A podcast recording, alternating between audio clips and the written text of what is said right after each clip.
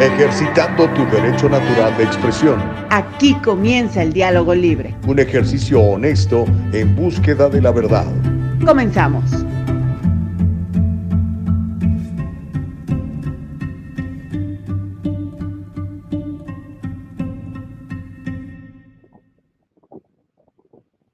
¿Cómo estás? Muy buenos días. Son las 7 de la mañana en punto. Es el tiempo del Pacífico. Mira, ya estoy compartiendo mi propia página Facebook. Por cierto, sígueme como Gustavo Vargas Saucedo. Ahí me vas a encontrar. Y bueno, me da mucho gusto poder saludar en la mañana del día de hoy. Contento, feliz, muy agradecido con Dios. ¿Sabes qué? Bien importante esto. Eh, pongan atención a esto que les voy a decir, amigos. Una persona que no es agradecida no puede ser feliz. Pónganse a ver, observen eso, ¿ok? ¿Cuándo han visto una persona que, que se queje, que esté triste, enojada, inconforme todo el tiempo, que sea feliz? ¿Y sabes por qué no somos felices? ¿Por qué no somos agradecidos? Así que seamos agradecidos. Ahora me vas a decir, oye, pero ¿cómo puedo ser agradecido si tengo cáncer, por ejemplo? Mi esposa es sobreviviente de cáncer. Pues bueno, eres agradecido porque tienes tiempo, tienes vida, tienes trabajo, tienes gente que quiera. Va a haber gente que te extrañe cuando ya no estés aquí. Seamos agradecidos siempre, de veras. Así que esta mañana yo le doy gracias a Dios, soy agradecido por tenerlos a ustedes aquí en el Diálogo Libre, porque Dios me da la oportunidad de platicar con ustedes y de intercambiar puntos de vista en el Diálogo Libre, de traerles información muy valiosa. Hoy vamos a tener este, muy buenos invitados. Hacemos una pausa y les cuento. Regresamos.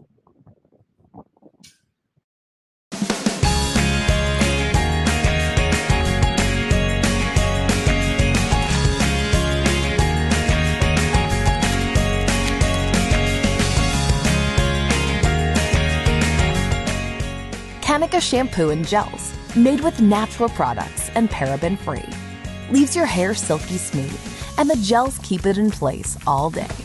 Kanika, for today's generation.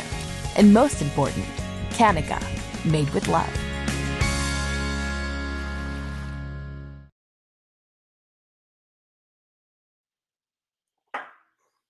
Pues les estaba yo contando lo que vamos a tener el día de hoy. Tenemos un par de invitados de primerísimo nivel. Vamos a estar platicando con el doctor Bolio, el doctor Bolio. Vamos a hablar de esta escasez de fórmula que hay en varios estados de la Unión Americana, la fórmula que le dan a los bebés, pues eh, hay desabasto, ¿ok? Yo, yo, les voy a contar la parte política y, la parte, digamos, logística detrás de todo esto, pero eh, el doctor Bolio nos va a dar algunas opciones y alternativas, ¿ok? Así que vamos a platicar con la máxima autoridad en nutrición, por lo menos de los que yo conozco en los Estados Unidos en español. Se llama el doctor Rafael Bolio y vamos a tenerlo en un rato. También, también le voy a contar cómo este título 42 han llevado y traído el jueves pasado que tuvimos un, foro de inmigración donde estuvo el abogado Jordán, estuvimos platicando de este título 42. Se suponía que lo iba a eliminar el presidente Biden, pero que creen, un juez eh, lo impidió y por ahora está suspendida la intención de eliminar el título 42, así que sigue vigente. Vamos a platicar de las consecuencias de todo esto con el abogado Jordán. Por supuesto, hoy que es uh, lunes, mi querida compañera y amiga Caro Bustamante nos va a tener su segmento desde México. Ya sabe que los lunes no puede estar físicamente con nosotros por sus compromisos de trabajo, pero siempre se pule, se prepara y nos trae muy buena información. Así que en un rato más vamos a estarle mostrando el video y vamos a poder escuchar para los que están en Spotify, los que están en Anchor, los que están en Apple Podcast, esta información que tiene para nosotros Caro Bustamante desde, desde Puebla, México. Le voy a mostrar también este asunto de las mascarillas realmente sirven, realmente son importantes, realmente nos salvan de, las, de, de, de contagiarnos, nos salvan de la muerte. Bueno, le voy a mostrar un video muy interesante del presidente Biden. También le voy a contar muchas cosas que están pasando aquí en Estados Unidos. Están enviando a marshals, a autoridades, alguaciles eh, federales a custodiar las casas de los jueces de la Suprema Corte, porque tienen miedo que los ataquen. ¿Por qué? Por el asunto este de Roe versus Wade. Están a punto de declarar eh, esa decisión anticonstitucional y eso pues tiene muy, muy, muy enojados a, a los eh, grupos pro aborto. Así que vamos a platicarles de eso. También le voy a contar de, esta, de este bloqueo temporal de la suspensión del título 42, del cual hablaba hace un rato. Vamos a tener al abogado Jordán para platicarnos. Le voy a contar de una polémica campaña de juguetes que Disney está lanzando. Disney ha lanzado su colección de juguetes infantiles del orgullo homosexual. Va a ser interesante que hablemos de eso. También le voy a platicar cómo los alcaldes de Los Ángeles y de San Francisco no encuentran policías. ¿Por qué? Pues por los policías no quieren trabajar para ellos. Ya les voy a explicar por qué no quieren trabajar. Y hay una supervisora, la única supervisora del condado de Los Ángeles, son cinco, la única con cierto sentido común, se llama Catherine Barger ya dijo públicamente que apoya la destitución de George Gascon. Se tardó, pero por lo menos ya lo dijo. Y otra nota polémiquísima, oigan, le están eh, negando la comunión a la presidente del Congreso, a la señora eh, congresista Nancy Pelosi. Ella es católica y ya dijo el arzobispo de San Francisco que no le va a dar la comunión por su postura en favor del aborto. Ay, Dios mío de vida.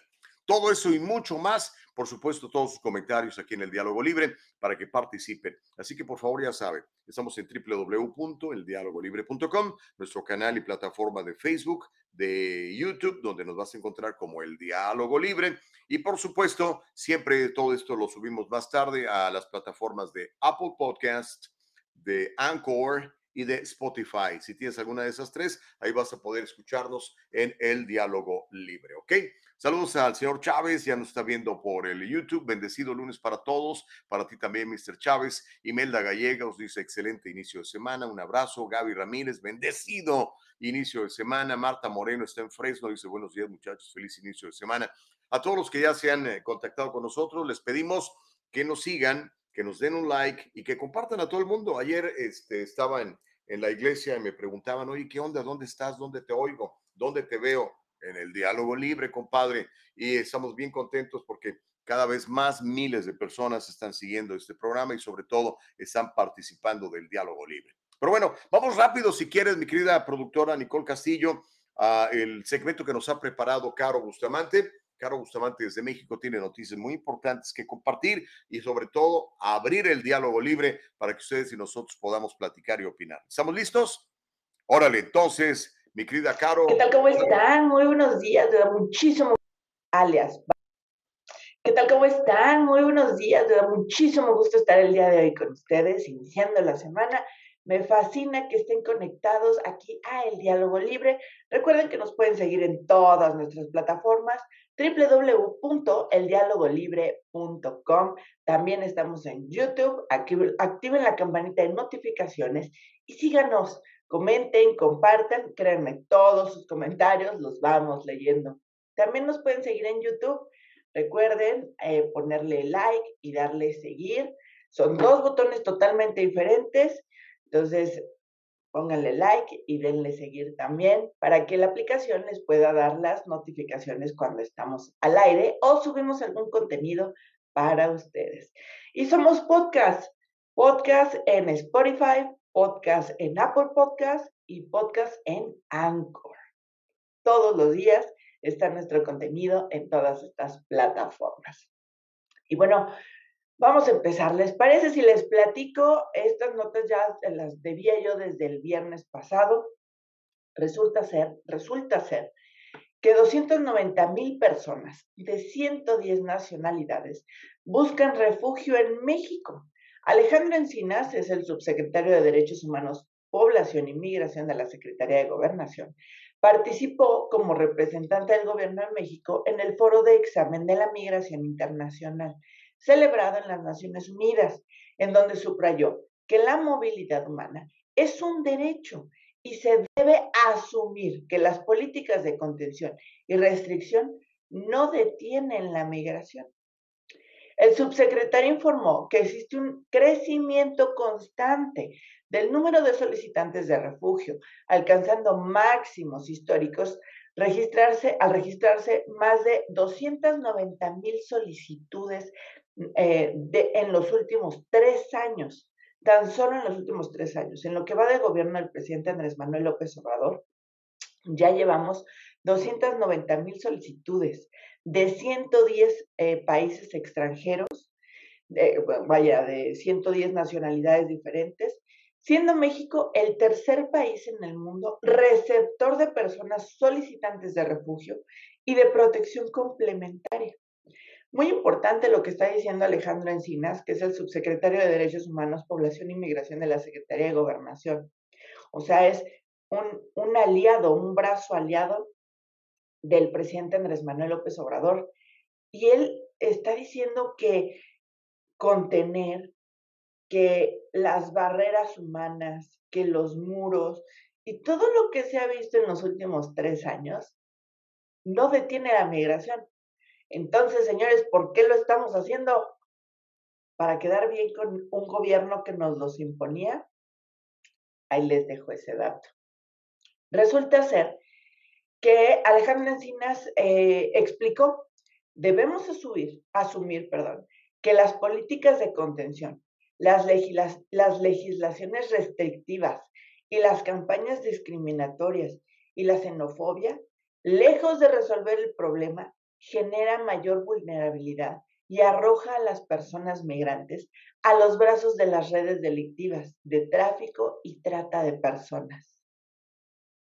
Agregó, el presidente de México ha planteado la suma de acciones y recursos para el desarrollo e integración de los países del norte de Centroamérica con la frontera sur de México, brindando apoyo al desarrollo de actividades económicas y comunitarias en los países de origen y promoviendo la canalización de recursos públicos e inversiones privadas desde los países de destino, así como abriendo la participación de la sociedad civil, las acciones para atender adecuadamente en los países de origen a quienes hoy se ven obligados a salir del lugar de donde nacieron. Como ven, la migración sigue siendo y será un tema ríspido, porque ¿por qué la gente migra? No migran por diversión, migran porque en sus países de origen no tienen las oportunidades para poderse desarrollar, tanto como personas, como dentro de una sociedad, como de manera familiar. Entonces, siempre la migración le va a, a tocar, va a trastocar las fibras más sensibles de cualquier país de origen y cualquier país de destino interesante. Por otro lado, eh, vámonos hasta El Salvador. ¿Qué les parece eh, este reportaje que se ha estado anunciando ya desde hace un par de días? Miembros de la pandilla MS-13 aseguran que el Faro, eh, aseguran el Faro, perdón, el Faro es el periódico, el medio de comunicación, pues digamos oficial de la oposición, ¿no? Bueno, no es oficial, sino no porque le esté pagando la oposición, sino porque oficialmente es el que está sacando toda esta información en contra del gobierno, gobierno de Nayib Bukele. Entonces resulta que miembros de la pandilla MS-13 aseguran aseguran a El Faro que la matanza de 87 personas en dos días de marzo fue su respuesta a una ruptura de un pacto con las autoridades. Desde el 25 y 27 de marzo fueron asesinadas 87 personas y el día 26 se convirtió en el más sangriento de la historia reciente de salvadoreña, con 62 homicidios. Según una investigación publicada por el medio salvadoreño El Faro este martes, el martes pasado, una ola de asesinatos llevó al Congreso a declarar un régimen de excepción, que de hecho están pidiendo que este régimen de excepción se mantenga todavía un rato más. El Faro tiene en su poder una serie de grabaciones en las que se escucha a Carlos Marroquín, que es el director de reconstrucción del tejido social y uno de los negociadores con las pandillas en representación del Ejecutivo, es decir, de la presidencia de Nayib Bukele, eh, confesó con sus contrapartes en la MS3, perdón, este, vaya, uno de los negociadores en representación del Ejecutivo, confesar a sus contrapartes en la MS-13 sus esfuerzos personales por mantener vigente el acuerdo durante el repunte de homicidios. Oigan, dentro de estos audios y esta teoría conspirativa que trae el Faro, eh, vaya, que lo está sustentando bastante bien, independientemente de que sea real o no, tiene, tiene, tiene forma de cómo sustentarlo. Em, adivinen cómo le dicen a Bukele en, esta, o sea, no le dicen ni al presidente, ni Bukele, ni Nayib, ni nada. A Bukele le apodan Batman. y les explico. En uno de los audios se escucha. Se supone que este audio o que este, esta cita es textual de Carlos Marroquín, el director de reconstrucción del tejido social, con uno de los negociadores de, la, de las pandillas. Dice, yo ya le tiré a Batman que hay 72 horas para dar una respuesta. Él no se lo tomó a bien, se lo tomó a mal, como que a mí no me anden amenazando y no sé qué. Usted sabe, dice Marroquín en los audios refiriéndose a Bukele, o sea, Bukele es Batman.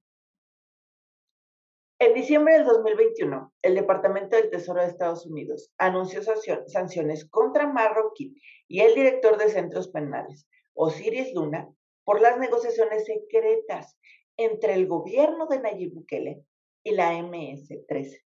Bajo el régimen de excepción, que cumplió su primer plazo de 30 días y fue ampliado por un periodo igual, se han detenido a más de 30 mil personas.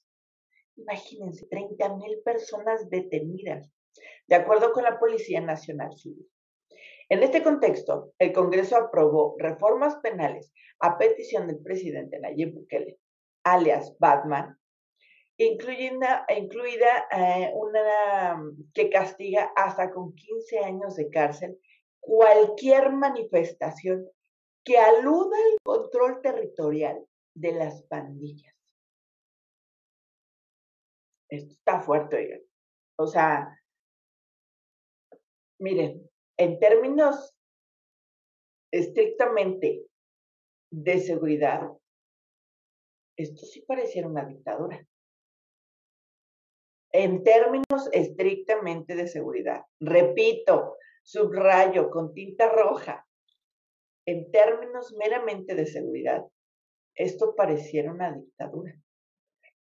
Sin embargo, los números de aprobación, no de popularidad, de aprobación de Bukele, se mantienen en más del 90%. O sea, el pueblo salvadoreño aprueba lo que está haciendo. Oigan, vámonos con, con, un país inconforme, que tiene que ver, es el ajonjolí de todos los moles, y no, no, no sabe, no sabe la, geopolítica del mundo, no sabe sin este personaje. Resulta ser que Estados Unidos, eh, pues ya está mandando las invitaciones para la Cumbre de las Américas. Eh, les, les, platico la información y luego les cuento por qué me río, ¿va? Eh, pues Estados Unidos está mandando las invitaciones para la Cumbre de las Américas. El fin de semana fue España eh, la que recibió eh, la invitación enviada por Estados Unidos. Eh, fue cursada por parte del secretario de Estado de Estados Unidos, Anthony Blinken, perdón, Anthony Blinken, a su homólogo español, José Manuel Álvarez, quien representará a España en la cita. Agregaron estas mismas fuentes. Recordamos que el presidente de México, Andrés Manuel López Obrador, anunció su ausencia si no le invitan a todos los países de América una postura a la que posteriormente ya se le sumó el presidente de Bolivia, Luis Arce. O sea, AMLO no está solo en esto. ¿eh? Ya también tiene el presidente de Bolivia, Luis Arce, también la comunidad del Caribe, CARICOM, que cuenta con 15 miembros, ha puesto en duda su participación por el mismo motivo y ha señalado presiones de Washington para que cambie de opinión. O sea, Washington le dijo, ni te le sumes al, al obrador porque esto no va a caminar, entonces más te vale que tú estés conmigo. Pero la comunidad del Caribe, conocida como CARICOM, eh, pues dijo, no, lo siento, no me voy a unir. También los presidentes de Argentina, Alberto Fernández de Chile, eh, Gabriel Boric y de Honduras, Xiomara Castro, no han descartado su participación, pero sí han exigido que no se excluya a nadie a nadie en el conclave. La Cumbre de las Américas se celebrará en Los Ángeles, California, del 6 al 10 de junio, la primera vez que se organiza por Estados Unidos desde la edición de 1994. Algunos de los principales objetivos del encuentro regional es la elaboración de una, eh, de una declaración conjunta sobre migración, la recuperación económica después del grave impacto causado por la pandemia del COVID-19. De ser invitado, sería la, de ser invitado Cuba, perdón, sería la primera vez que un presidente cubano pise Estados Unidos desde que estalló la revolución. ¿Cómo ven? Oigan, hasta aquí la información. Les cuento por qué me estaba yo riendo. Me parece esta situación de que si no invitas a todos, yo no voy.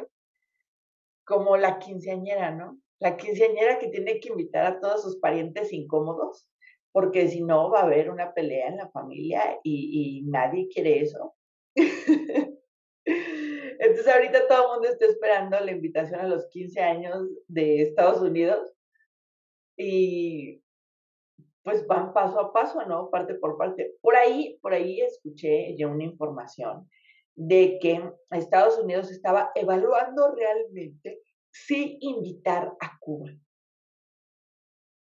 Por ahí ya, ya, ya hablan que mm, le conviene más hacerle la invitación e ignorarlo, así como de come si te vas, dijera Fox, este, ¿Ustedes qué opinan? ¿Esto qué futuro le puede traer? Una, Latinoamérica y el Caribe, vaya, América Latina y el Caribe. Y dos, a Estados Unidos. Los leo.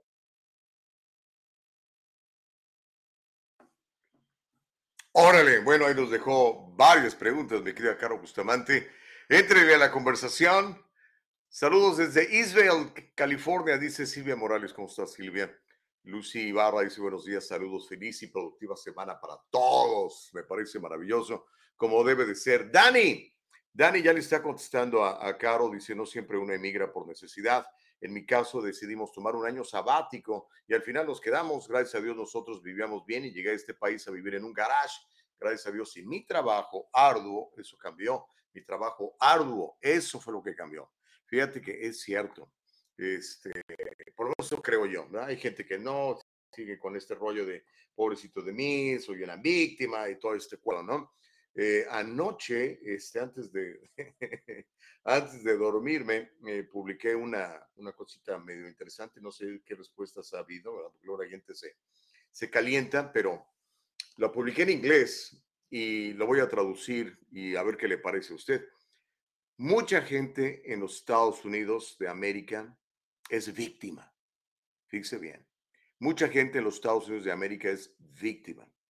Víctima de su propia ignorancia, víctima de su propia flojera y víctima de sus propias malas decisiones. Así que no me vengan con el cuento de que por mí, ya, ya, ni quiero platicar de eso. Hasta me, me molesta todas esas mentiras que repite la izquierda. Sobre todo es gente muy educada y casi todos son, son blancos, ¿se ha fijado? Este, los que andan eh, promoviendo esta retórica de que eh, pobrecitos de mí, que es un país, el país racista y todo este cuento. Si fuera racista, ¿por qué todos venimos para acá? Explíquenme esa parte. Pero bueno, muy interesante, mi querida Caro. Mañana vas a estar con nosotros en vivo y entonces sí se va a calentar aún más el chocolate. Son las 7 con 24.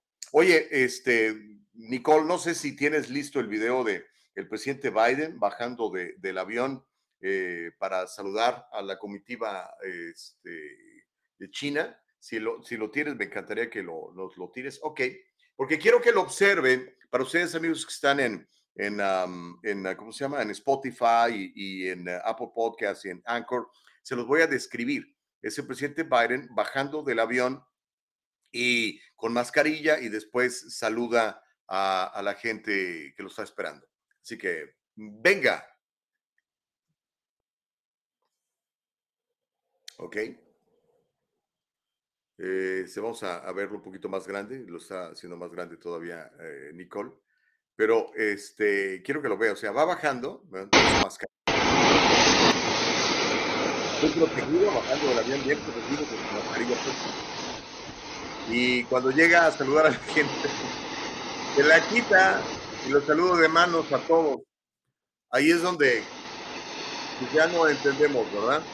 O sea, viene muy protegido en el avión, con mascarilla puesta, viene solo, no hay nadie cerca, eh, cuando va bajando la escalerilla.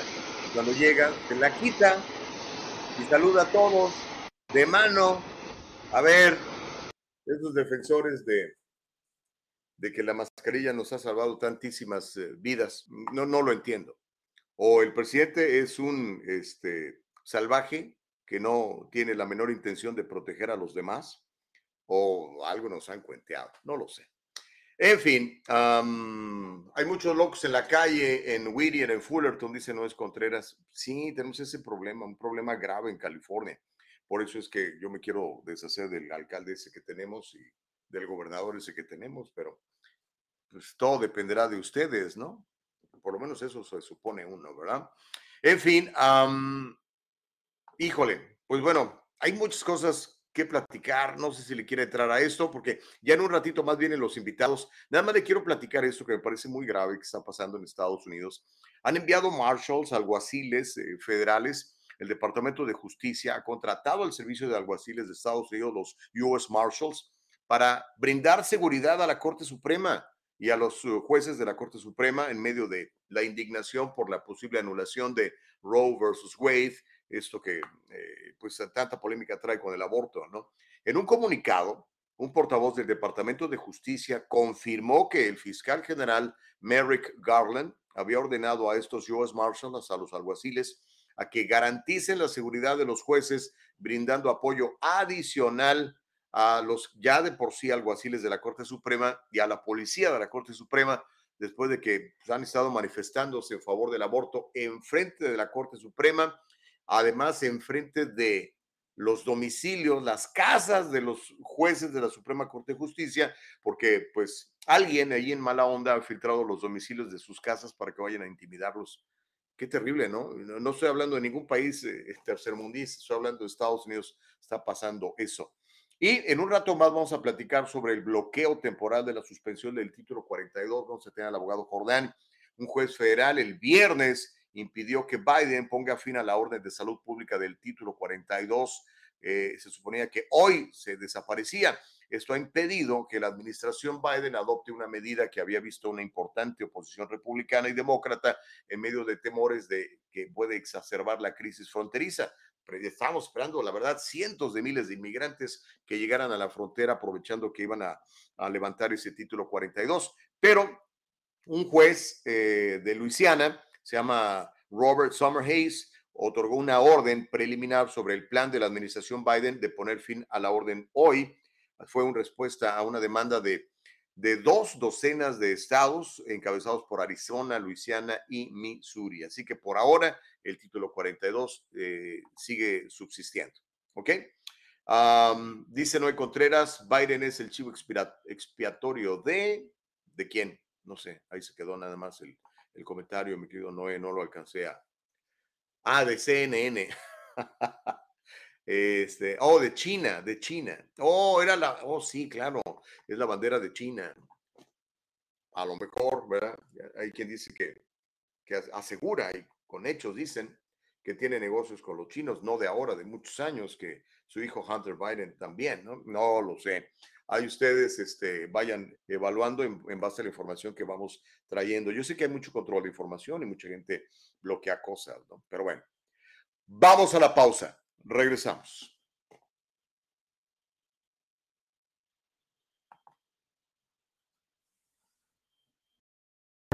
En el Triunfo Corporation proveemos servicios de contabilidad profesional con nuestro servicio tú manejas tu negocio, nosotros corremos los números. Tienes bastante que hacer con la gestión de tu negocio. Deja que nuestro experimentado equipo se encargue de todo el complejo trabajo de contabilidad, incluida la clasificación de transacciones diarias y el seguimiento de gastos, nómina, pago y facturación. En el Triunfo Corporation nos aseguraremos de que siempre tenga una idea clara de su situación financiera Confíe en que su trabajo de contabilidad administrativa se procesa de manera precisa y oportuna. Ahorre tiempo valioso, recupere todas esas horas dedicadas a la contabilidad y utilícelas para hacer avanzar su negocio.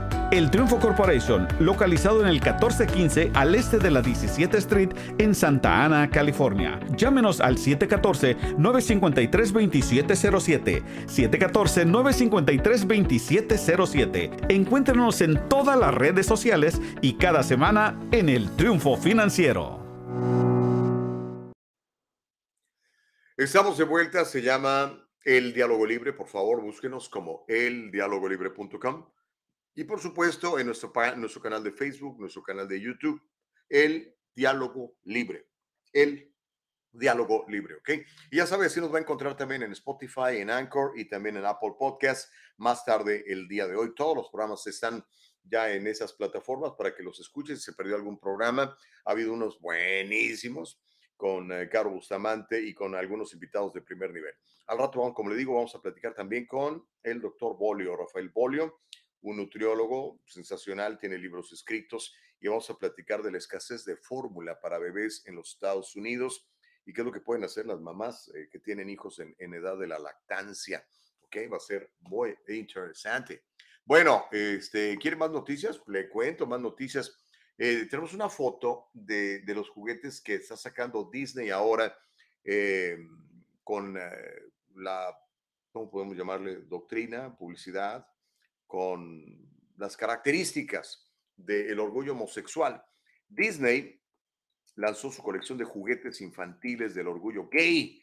Disney ha lanzado una iniciativa, se llama The Pride Collection la colección del orgullo, que incluye una línea de juguetes de peluche con el tema del orgullo LGBTQ, a ver, LGBTQ+, que están comercializándose para niños pequeños. Entre los juguetes de peluche de Disney que se fabricaron en conjunto con la compañía Squishmallow, se encuentran varios personajes de Disney eh, como Mickey Mouse, Minnie Mouse y Stitch todos los cuales cuentan con un diseño del el arco iris del orgullo homosexual.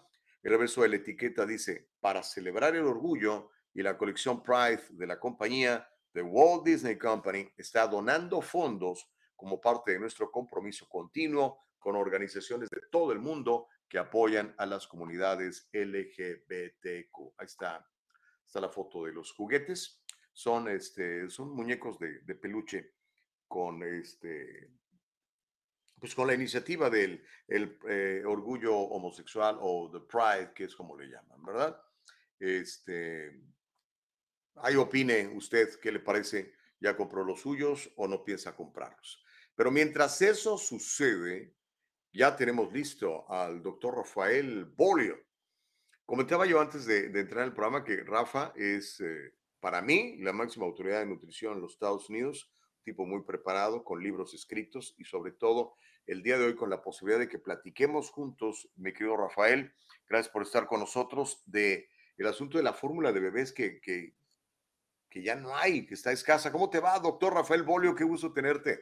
Al contrario, Gustavo, muchas gracias. Muy contento de estar aquí con ustedes y de participar en, bueno, otra locura más de nuestra nación. Otra locura más, porque no es la primera y sospecho que no va a ser la última, pero bueno, a veces me pregunto, bueno, ¿sería el COVID, sería una bendición? Eh, eh, o sea, una bendición encontrada. Claro, un millón de muertes terrible, pero luego la otra pregunta será, bueno, ¿y qué pasó con la nación? O sea, ¿qué sucedió con la nación? Porque es el único país que donde ha muerto tanta, tanta gente comparado con otros países que han hecho cosas diferentes.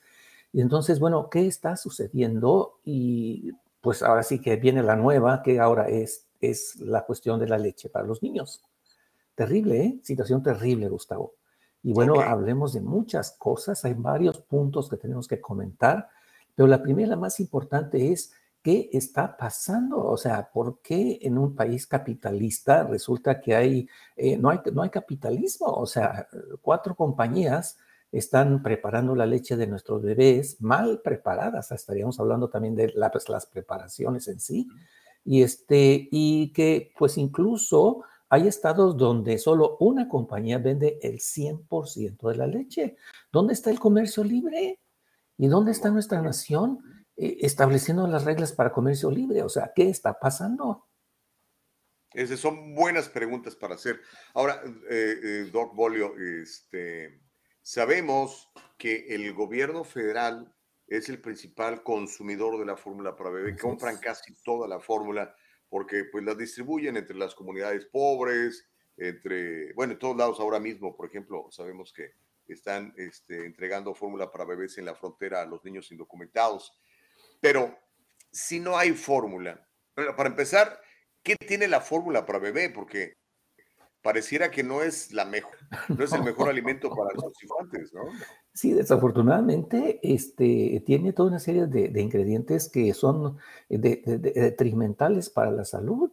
O sea, para empezar, tiene este azúcar que proviene ya sea de la papa, del maíz, este, del betabel, o sea, las maltodextrinas famosas, y se ha demostrado que estos, estos productos incrementan el riesgo de subir de peso ocho veces por encima del azúcar normal.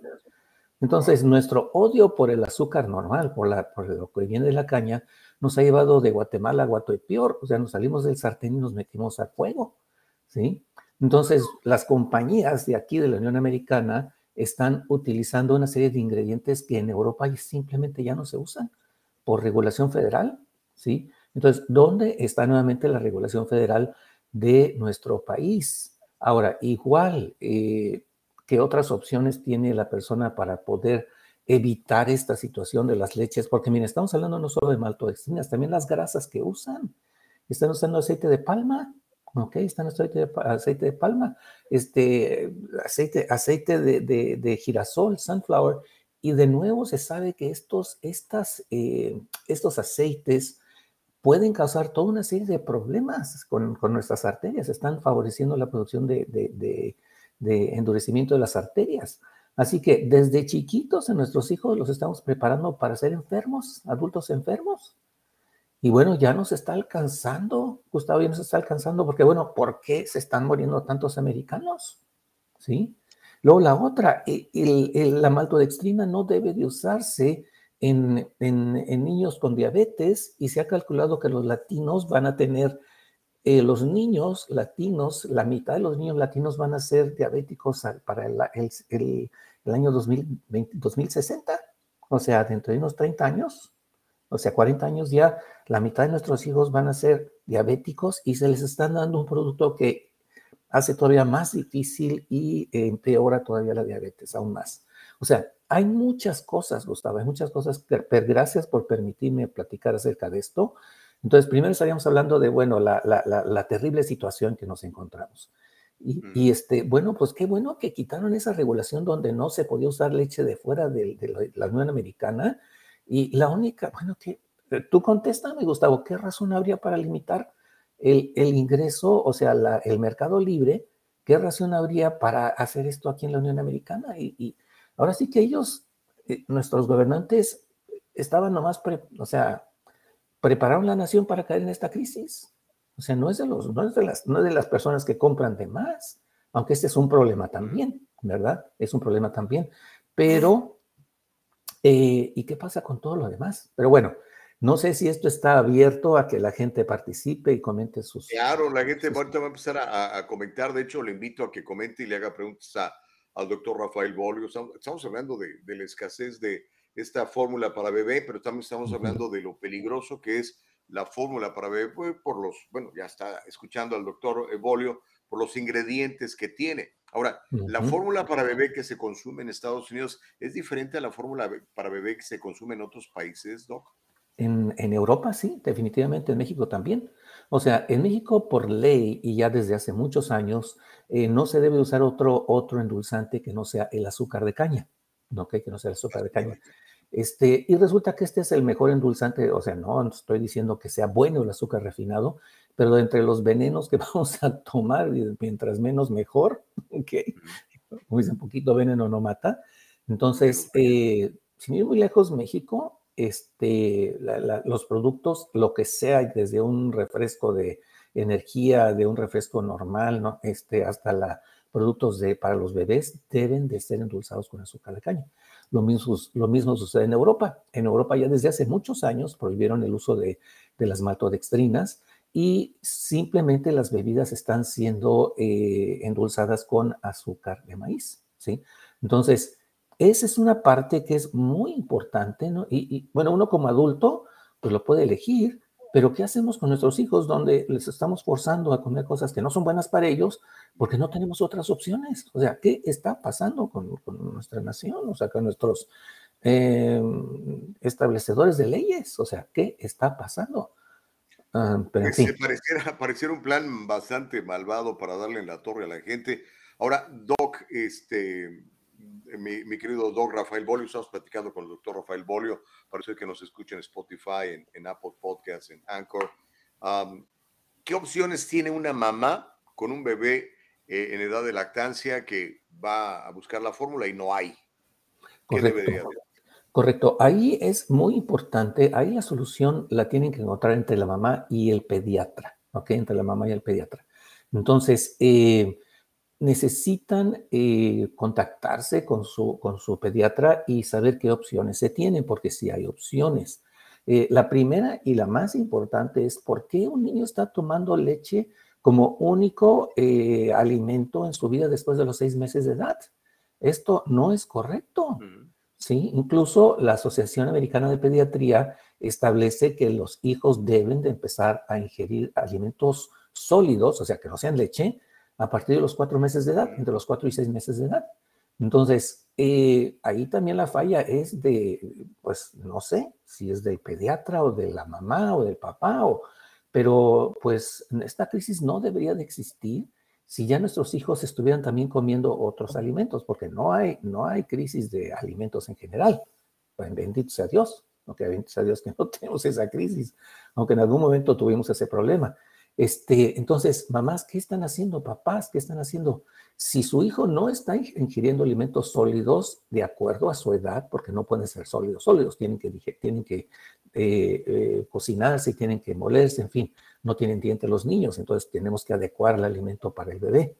Este, si no lo están haciendo, ya es momento de que lo empecemos a hacer. O sea, que empecemos a tomar la salud de nuestros hijos en nuestras manos. ¿Sí? Ahora, un hijo puede comer en forma eh, adecuada eh, después de los seis meses de edad. Sí, sí lo puede hacer.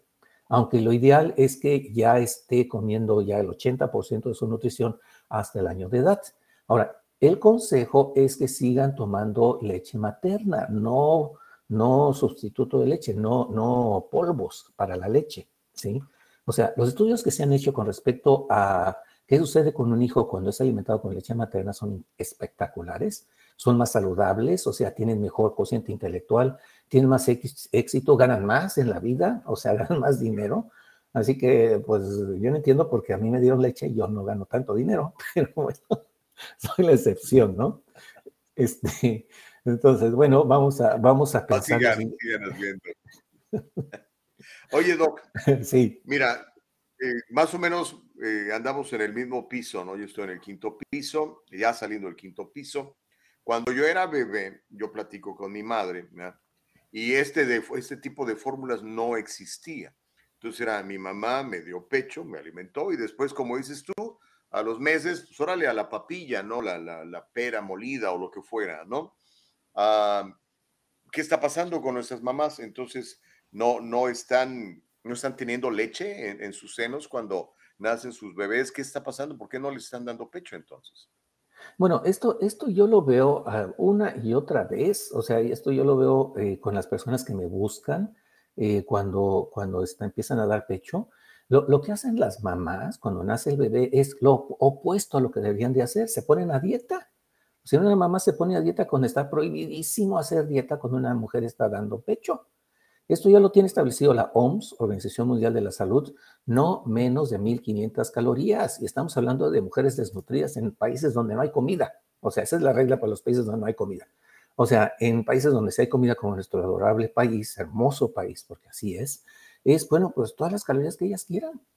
Yo tengo establecido que una mujer que está dando pecho no debe de comer menos de 2.000 calorías al día, no menos de 2.000 calorías al día. Y aquí viene la, buena noticia, Gustavo, la noticia espectacular, que si una mujer está comiendo 2.000 calorías al día, va a perder rápidamente su exceso de grasa corporal. Es espectacular la forma en que el cuerpo de la mujer pierde grasa en el posparto, pero tiene que comer por lo menos, por lo menos 1800 calorías, idealmente 2000 calorías. O sea, es mucha comida, es mucha comida. Y cuando la mujer está, eh, está eh, yo le estoy controlando, vamos a decir, le estoy dando orientación nutricional, eh, mi primera pregunta es, ¿cuántas horas duerme en la noche? ¿Ok? ¿Cuántas horas duerme en la noche? Y normalmente, ay, cada dos, tres horas se está levantando porque pide leche. Bueno, esa es una forma indirecta mía de saber que también nutrida está la mamá, porque en el momento que ya mejoró su nutrición, que ya perdió esa desnutrición, porque que esté comiendo no quiere decir que estoy nutrido, ¿eh? Esa es una realidad. O sea, que yo esté comiendo y esté llenando mi estómago no quiere decir que esté, esté en un cuerpo nutrido. Cuando la mujer ya tiene un cuerpo nutrido, el hijo duerme seis horas a ocho horas. ¿Ok? Entonces, esta es mi señal de que, ah, ok, ahora sí la mamá está bien nutrida, ahora sí el niño puede comer la leche materna y entonces ahora sí ya puede dormir lo que tiene que dormir. La madre también puede descansar, ¿sí? Entonces, si la madre no está teniendo leche, que cheque primero su nutrición, que cheque su nutrición y que deje de andar haciendo barbaridades de dietas estrictas, porque una dieta estricta no solo desnutre a la mamá y la va a hacer engordar más, se va a terminar más obesa, ¿ok? Este, además de estar desnutriendo a su hijo, ¿sí? Y se sabe que la desnutrición infantil puede provocar obesidad en el adulto. Así que está engordando la mamá por no estar haciendo dieta restrictiva, o sea, y olvídense del aquiro, y olvídense del ayuno intermitente, y olvídense de todo eso, o sea, dejen eso para cuando ya no estén dando pecho. Déjenlo cuando ya no estén dando pecho y dedíquense a comer. ¿Ok? Ahora, son mujeres trabajadoras, pues ya sabemos la solución. Perdón, ya me emocioné, Gustavo, perdón. No, no, no, les digo, atención mamás y también algunos papás que luego presionan mucho a las señoras porque están gorditas, ¿no? Pues aguántense un rato, por favor, ¿no?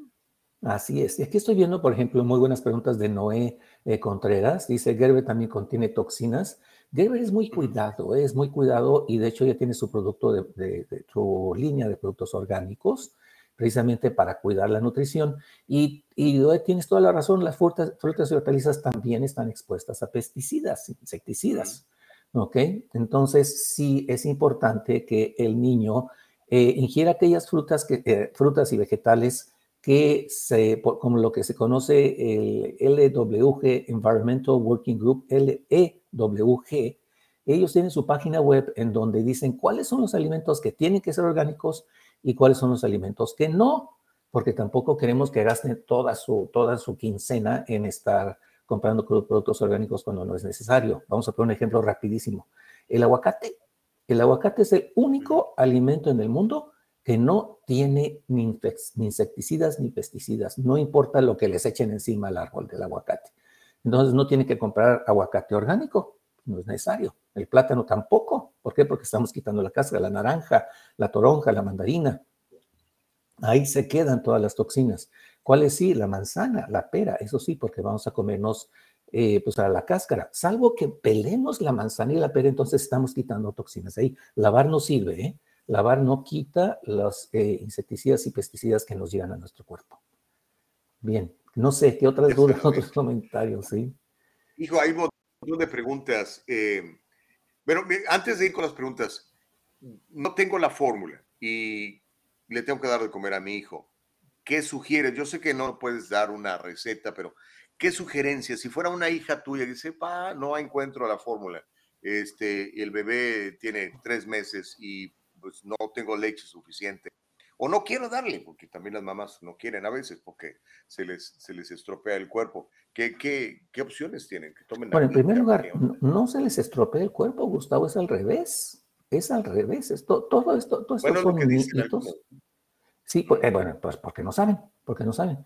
O sea, el, el, estar dando leche, estar dando pecho, es como si la mujer se estuviera haciendo una microliposucción y no tiene que pagar nada para hacérselo.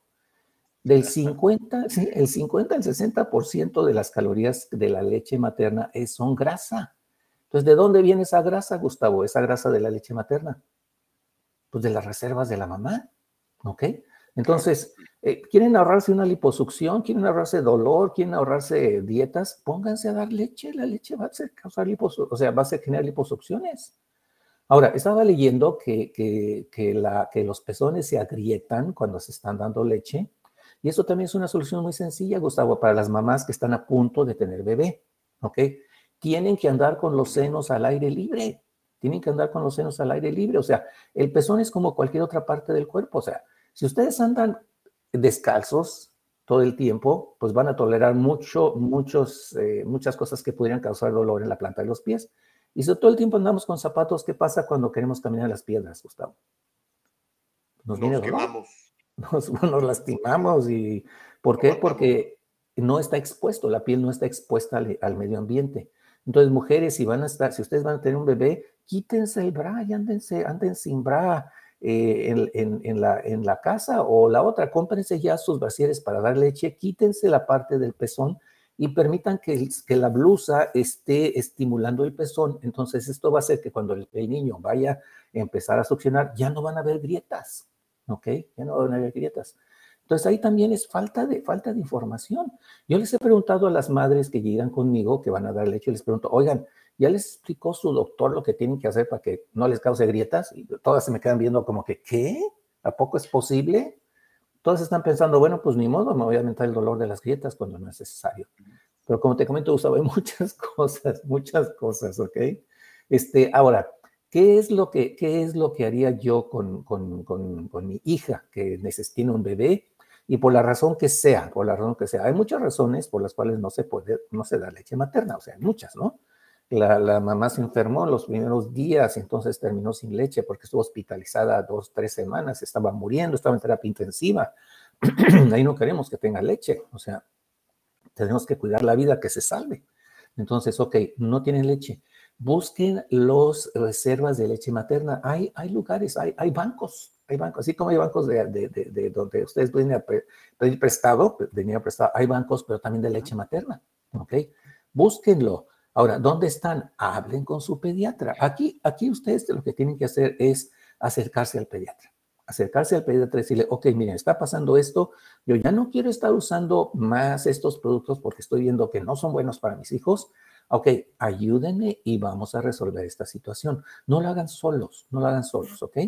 Ahora, lo que sí está sucediendo ahorita que me parece espectacular es que ya el gobierno ya permitió que entrara eh, leche de Europa. Así que ya llegó mucha leche y esto primero se va a estar distribuyendo, según entiendo, a través del WIC. No sé exactamente qué está pasando. Lo leí, pero no sé si es cierto o no. Pero resulta que la compañía que causó la crisis, que es Abbott, creo que le están dando a ellos este polvo para que, para que lo, ¿cómo se llama? Lo, lo embotellen. O sea, el causante de esta situación, bueno, no el causante, o sea, eh, ¿por qué no permiten que otras compañías también den esa oportunidad? ¿Por qué no está la libre, el, libre comercio aquí en Estados Unidos? Por la razón que sea. O sea, no me digan que no hay personas que pueden hacer las cosas bien, que nomás son cuatro en toda la Unión Americana. Es una crisis creada, Doc. Digo, no es creo que está en la política, pero es una crisis creada, es hecho a propósito todo esto.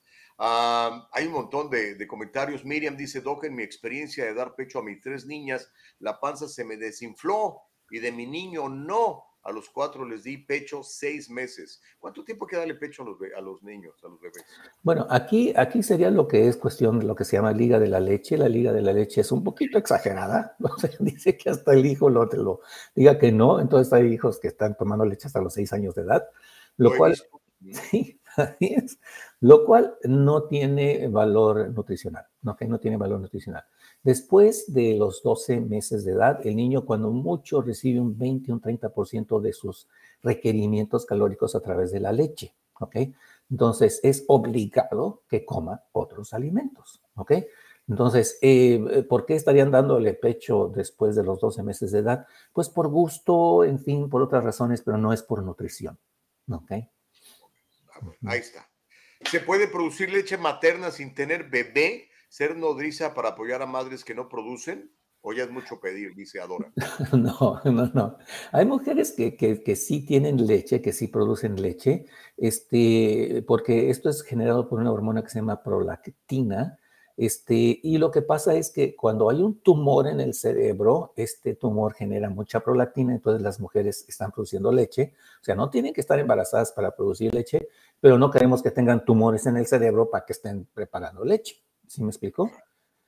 Mejor si hay algunas mujeres que ya tuvieron un bebé y desean ayudar a la nación, pueden seguir eh, extrayéndose leche siempre y cuando coman bien. Nuevamente, no me coman menos de 1800 calorías, no hagan kilos cetogénicas, no hagan bajas en grasas, no hagan bajas en nada. O sea, coman, sí, coman, coman, y van a, se van a hacer delgados. Ahora, ¿por qué esta damita está preguntando que por qué no perdió abdomen? Bueno, el abdomen, eh, según yo he observado en mi experiencia personal, es por desnutrición. Entonces, uh, recuerden que yo coma mucho no quiere decir que estoy comiendo bien. A lo mejor unos requerimientos específicos especiales que no tuvo con sus otros hijos y no cubrió estos requerimientos. Cuando ustedes están teniendo, viendo que su grasa abdominal no se reduce, revisen qué es lo que les hace falta. Y yo se los puedo decir. O sea, eh, es frutas, verduras y leguminosas, ¿ok? Nadie puede decir, ay, es que además de mis hamburguesas me comí yo exceso de lechugas y pepinos y rábanos. Y por eso me puse mal, ¿no? Y por eso me puse mal, sí. Ay, tantas leguminosas, tantas lentejas y tantos garbanzos y tantos... Pues no, o sea, vamos a ser honestos, ¿no? Algo sucedió, eh, la, la dinámica, también la dinámica social es importante y aunque no es el tema, no es el tema, pero el estrés es importantísimo también para la producción de leche. El estrés es importantísimo. Ya dejen de pelearse con el viejo, ya, dejen de pelearse con el viejo. Y viejos, déjense de pelearse con la vieja. Bien, por favor. Mira, Lucy, Lucy tiene un comentario muy interesante. Dice, doctor Bolio, la guía de este libro, Las dietas engordan, comería delgaza, sigue vigente, que es un libro que tú has escrito, o hay alguna actualización más reciente. Dice, tengo sus libros y quiero volver a esa guía. Gusto en verle, dice Lucy. Ay, Lucy, muchas gracias por comentar esto. Madres, si ustedes están dando leche, busquen mi libro Las dietas engordan, comida delgaza y sigan el plan a partir de la semana 5. Sigan el plan a partir de la semana 5. Ya ahí son suficientes calorías. Sigue vigente, sigue vigente. Todo lo que yo escribí en ese libro es, sigue, siendo, sigue siendo vigente para la buena nutrición. Ahora, hay un libro nuevo que, que saqué que se llama Delgado Natural Ahora, ¿cuál es la diferencia entre el previo y el actual? Bueno, el, delgado natural está hecho para aquellos que yo llamo chicos y chicas de la calle, ¿ok? Chicos y chicas de la calle, o sea, gentes que no comen en casa, gente, los gentes que pueden preparar comida en la casa. De, el libro Las dietas engordan, comida delgada es espectacular y además da cuerpos espectaculares, ¿eh? Ayuda a reducir diabetes, hipertensión, colesterol, triglicéridos, o sea, los rejuvenece, espectacular. Pero si somos chicos y chicas de la calle, Gustavo, ¿tú conoces a alguien que es un chico de la calle? Montón. Montón, ¿verdad? Empezando por nosotros. Exactamente. Nosotros, ¿no? no pero, mucha gente que trabaja afuera, ¿no? Los choferes, por ejemplo, yo como batallan, porque pues, están largas horas sentados frente al volante, ¿no? Así es, así es. O sea, de Uber, en fin, hay muchas gentes que eh, ahora, el tipo de trabajo, hay personas que no pueden, o sea, que su trabajo los tiene bloqueados durante horas. Entonces, el libro Delgado Natural da consejos para que ustedes, aún en las condiciones más complicadas, no puede llamarle difíciles, porque son difíciles, entonces, pues es supervivencia, ya no es comida, ¿no? Pero si son situaciones complicadas, el libro les da las reglas para que ustedes puedan comer en forma saludable y estén saludables, comiendo en abundancia y estén delgados. Ok, oye Doc, bueno, yo estoy muy agradecido contigo, eres un tipazo, me has atendido, has atendido a mi esposa y sobre todo tus consejos creo que han beneficiado a mucha gente. Me acuerdo de, los alimentos que nos decías que debíamos de comer para, si en caso nos diera el COVID, pues no pasara nada, ¿no? Que la gran mayoría de todos nosotros pues pudimos sobrevivir a esto. Ahora vienen con el, el rollo este de que el monkeypox, el monkeypox. Ah, y pues no sé, me parece que muchos quisieran volvernos a encerrar, volver a cerrar los negocios y que nada más Walmart sea el que pueda vender. ¿Cómo nos podemos preparar para esta nueva oleada de otro virus que van a soltar por ahí? Bueno, el primer punto, Gustavo, el primer punto, porque vivimos, los seres humanos somos tan enredados, tan complejos. O sea, por un lado, por un lado, estamos aterrorizados de envejecer se andan operando y haciéndose cirugías para que se vean más jóvenes. Y, y, o sea, no quieren envejecer y por otro lado no se quieren morir. Entonces, ¿cómo, cómo juntas esas dos? O sea, ¿cómo juntas las dos? Ahora, Gustavo, tal vez mi, mi experiencia personal es diferente porque yo como, como, como experto, yo, yo fui experto en la terapia intensiva, unidad de cuidados intensivos, uno de cada cinco o uno de cada personas que llegaban a la terapia intensiva se moría. Entonces yo ya tengo la experiencia de ver que la muerte es algo natural, Gustavo, es algo natural. ¿Qué han hecho en la actualidad las sociedades occidentales? Han, eh, sanitizado la muerte. Ya nadie se muere, en, se muere en la casa, se muere en un hospital, o sea, está alejada la muerte de nosotros. Pero ¿saben qué? ¿saben, ¿Saben qué, mi querido pueblo? La muerte existe, inevitable, ¿ok? Entonces, eso no quiere decir que la busquemos, pero la otra es, no le tengan miedo, el miedo reduce la inmunidad. Correcto. Entonces, tanto miedo que tienen ustedes para el monkey, que wiri wiri, cuchi cuchi, que el bird y que ya no sé cuántas cosas más. Y, y, eso, eso, ese miedo que tienen a morir, que van a morir de todas maneras, eso reduce su inmunidad. Entonces empecemos por una buena sanidad mental, emocional. ¿Ok? Ahora, además de eso, miren, el zinc, el cuerpo usa el zinc. Fíjense qué, qué inteligente es el cuerpo. Usa el zinc para matar los virus intracelulares. Todos, ¿eh? No hay virus que no sean atacados por el zinc.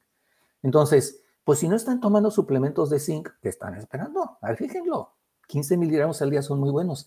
Además, si toman zinc en la noche, si se lo toman en la noche, van a dormir más profundo, ya no se van a estar aterrorizados, por lo menos en la noche, soñando que se van a morir, ¿ok? Entonces al día siguiente van a estar más recuperados, van a estar con menos ansiedad, menos estrés y van a tener el zinc para protegerse. Ahora, el zinc necesita estar adentro de la célula, ¿ok? Ahora, hay ciertas sustancias biológicas eh, vegetales que ayudan a que el zinc entre a la célula con facilidad. Uno de ellos es el té verde. Entonces, vamos a agregar té verde a nuestra vida, que además nos va a adelgazar y nos protege de cáncer de próstata, de tantas cosas. Un té verde tres veces al día, una vez al día por lo menos. Ahora, no queremos eh, meternos en el enredo del té verde. La quercetina es esa molécula que ayuda a que el zinc entre a la célula, entre a la célula. Entonces ya se ha visto que la quercetina asociado al zinc nos protege de infecciones virales, ¿ok? Eso y muchas cosas más, el ajo, hay muchas cosas, los, hongos, los quesos añejos para los ancianos. Miren, el anciano tiene una cosa que se llama senectud inmune, immune senescence. Si ustedes comen quesos añejos, Brie, Roquefort, Camembert, queso feta, eso recupera la capacidad inmunológica. Así que, miren, están, no le tengan miedo al, al, changuito. Tengan miedo, ustedes ancianos, tenganle miedo a no tener quesos añejos en la casa. ¿Qué saben feos? Pues más feos sabe estar en una terapia intensiva. Yo se los puedo garantizar, ¿eh? No, es rico, es rico el queso añejo. Exactamente. Y el té verde. O sea, estás diciendo puras cosas que no tienen ningún problema que, que, los, que las consumamos. ¿Por qué? ¿Por qué no hacen una campaña así como lo hicieron esa campaña de asustarnos a todos, de que nos íbamos a morir? ¿Por qué no hacer una campaña de decir, oiga, por favor? Mira, mira, Gustavo, yo, yo tuve la oportunidad de hacer una campaña en México muy, muy intensa en contra de la obesidad y de hecho se redujo el número de personas con obesidad, el número de personas eh, con diabetes que necesitaban medicamentos. Y, y, pero esto duró, pues ahora sí fue que en México le llaman llamarada de petate. Le llaman llamarada de petate. Entonces, la gente se asusta, la gente reacciona, la gente actúa y después deja de haber continuidad. Ese es el problema con nosotros los seres humanos. No somos exitosos no porque no seamos capaces, es porque no somos, no tenemos continuidad. No continuamos, no seguimos adelante. Entonces, pues no vamos a hacer lo que nos pida la nación. Una gran cantidad no lo va a hacer, ¿ok? No lo va a hacer. ¿Por qué? Pues porque así es el ser humano. Pregúntenmelo a mí, yo lo he visto ahora sí que en, en, en cordo propio, en carne propia, ¿ok? Entonces, si a mí, si a mí me pusieran al, frente de, de, la, Unión Americana y me dijeran, ok, ¿qué es mejor, eh, eh, educar al pueblo para que coma bien o las vacunas? Les diría, pues los dos, los dos. O sea, no se queden con uno solo, porque el de, el de educar a la población, pues ha tenido muchas fallas. Muchas, muchas fallas. Yo creo que es hasta a propósito maleducarlos. Y viene desde la Organización Mundial de la Salud. El tipo que la dirige es un comunista que nunca ha sido médico. En el condado de Los Ángeles, la doctora Bárbara Ferrer es doctora en, en, no sé, en temas sociales. O sea, no es una científica tampoco. Bueno, ahí te va, Gustavo. Ahí te va, Gustavo. Hay un curso que yo hice en, en México que se llama Taller de Cambio de Hábitos y en parte, gracias a este curso, el Instituto Mexicano del Seguro Social empezó a gastar menos de un 40% en medicamentos para los diabéticos. O sea, de que funciona, funciona. La OMS me pidió que yo le aplicara este curso a sus trabajadores. Así que mi curso está en los archivos de la OMS, ¿sí? de, con un programa que se sabe que es efectivo, un programa de educación para la salud, y ahí está encerrado, ¿no lo usan? Pues no. Pues no. Porque entonces ya no pueden vender todas sus insulinas y todos el... Es que tú eres una amenaza para las grandes farmacéuticas, me querido doctor Bolio. No, no lo soy, o sea, no lo soy. Va a haber mucha gente que haga desastre y medio, así que ya qué más quisiera que, que, que mis consejos se, se, esparcieran y que la gente fuera libre de las dietas y de las restricciones, pero bueno, somos humanos, somos humanos y esto no va a suceder ni hoy ni mañana. Okay. Uh -huh. Antes de irnos, mira, Cecilia te pregunta que si toma, que cuando tomó zinc le dolía la cabeza. Ah, caray, que sí es normal esto. Ah, bueno, esto se llama idiosincrasia, ¿eh? Esto se llama idiosincrasia. Y luego aparecen cosas que uno dice, pues no están las, en, las, en, los libros de medicina, o sea, ¿de dónde sacan, no? Pero eh, sí sucede, por eso se llama idiosincrasia, donde de repente aparecen cosas que no aparecían en otros lados, ¿ok? Entonces, si está provocándole el zinc, está provocándole molestias, entonces hay formas de comer, eh, comer el zinc que no es en forma de suplemento, ¿ok? Y uno es el ostión. Y otra vez, las mujeres mexicanas, ay, fúchile, productos del mar. ¿Hay algún otro alimento que, que tenga zinc que no sí, sean los ostiones? Sí, la nuez de Brasil. A veces, Gustavo, ya tenemos que andar buscando. hablando de la educación, hablando de la educación del ser humano. Sí, sí es como sí. Somos terribles, somos terribles. La nuez de Brasil, cuidado con la nuez de Brasil porque tiene una, una sustancia tóxica pues no más de una semilla al día. Con una semilla al día o cada tercer día, una semilla al día, por si no se nos olvida, más que cubierto el zinc. ¿ok? Y ostiones con una vez por semana, que coman unas tres onzas de ostiones, tienen el zinc para toda la semana. Este, caldo siete mares, eh, almejas, eh, camarones, o sea, busquen, la, busquen distintas opciones. Ahora, um, mi, mi, abuela, que en paz descanse, decía que comer y rascar el chiste es empezar. ¿ok? Entonces, lo mismo con los ostiones. Y si no les gustan los ostiones, si lo siguen usando, les va a empezar a gustar. Como la cerveza. Si ya la pruebo, no me gusta. Pero si la sigo tomando, me va a empezar a gustar. ¿No? En fin. Pero todo lo vas a ver en tu cuerpo, en los resultados. ¿eh? Oye, Doc, mira, estamos publicando aquí tu página de internet eh, eh, para que la gente te pueda seguir, pero eh, hay un número de teléfono. ¿Por qué no nos lo das? Porque estoy seguro que mucha gente quiere consultarte y verte. En cualquier parte del mundo. ¿no? Claro que sí, lo podemos hacer por teléfono, definitivamente por internet. El teléfono es el 323-482-1262. Aquí veo que lo puedo poner. Voy a ponerlo si me permites. Sí. Ponlo ahí en el chat y ahorita ya lo está publicando Nicole. Aquí lo estoy 323-482-1262. 1262, exactamente. Este, entonces, este, eh, con mucho gusto. Es que estaba viendo ahorita que mandaron a asesinar a Frank Suárez. Miren, a mí no me gusta la dieta, es un doctor. Yo no sé si no lo conoces, lo conoces, no lo conoces, eh, pero yo, a mí no me gusta la dieta del doctor Frank Suárez, o sea, para nada, ok, para nada. No es una dieta sostenible para las masas, o sea, alta en proteína, no es sostenible para las masas, pero bueno, eh, no, quién sabe qué pasó, quién sabe qué pasó, o sea, a mí no me han matado, entonces bendito sea Dios. Okay. Y espero que lo que quieren hacer es matarnos lentamente con todos esos virus. Exacto, eso sí, exactamente. Pesticidas exactamente. en los alimentos y demás, ¿no? Exacto, exacto. Oye, Doc, este, qué padre poder platicar contigo, me da mucho gusto. ¿Cuándo lo hacemos de nuevo? Cuando gustes, Gustavo, el tema que guste, nada más dame tiempo para prepararlo y, y pues que vamos a tratar de, de educar a nuestro pueblo, porque miren, ¿saben cuál es el antídoto para el peor virus que venga? ¿Cuál? La, edu la educación. Ok. La educación. Y, y, y, entonces, ok, pues pónganse las 25 mil dosis de vacunas que quieran, los refuerzos. Yo ya voy en el 1.353.000. Ok, no es cierto.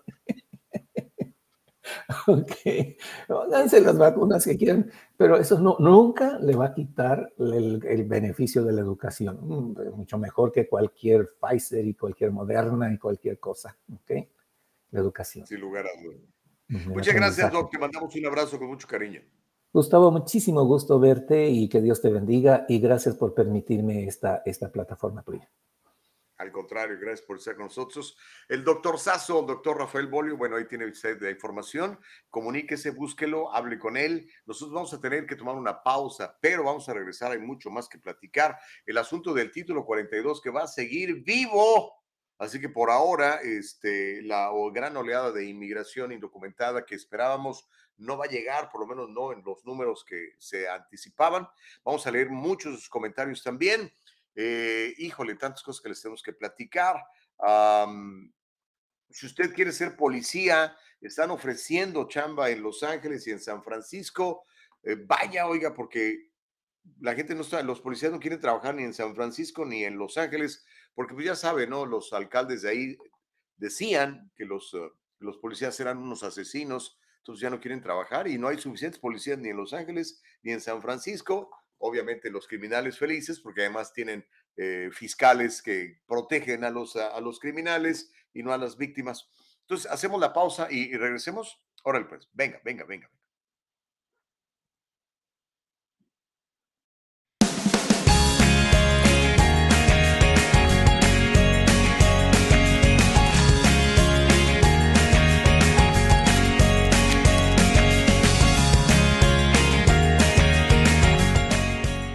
Kanika shampoo and gels, made with natural products and paraben free, leaves your hair silky smooth, and the gels keep it in place all day. Kanika, for today's generation. And most important, Kanika, made with love.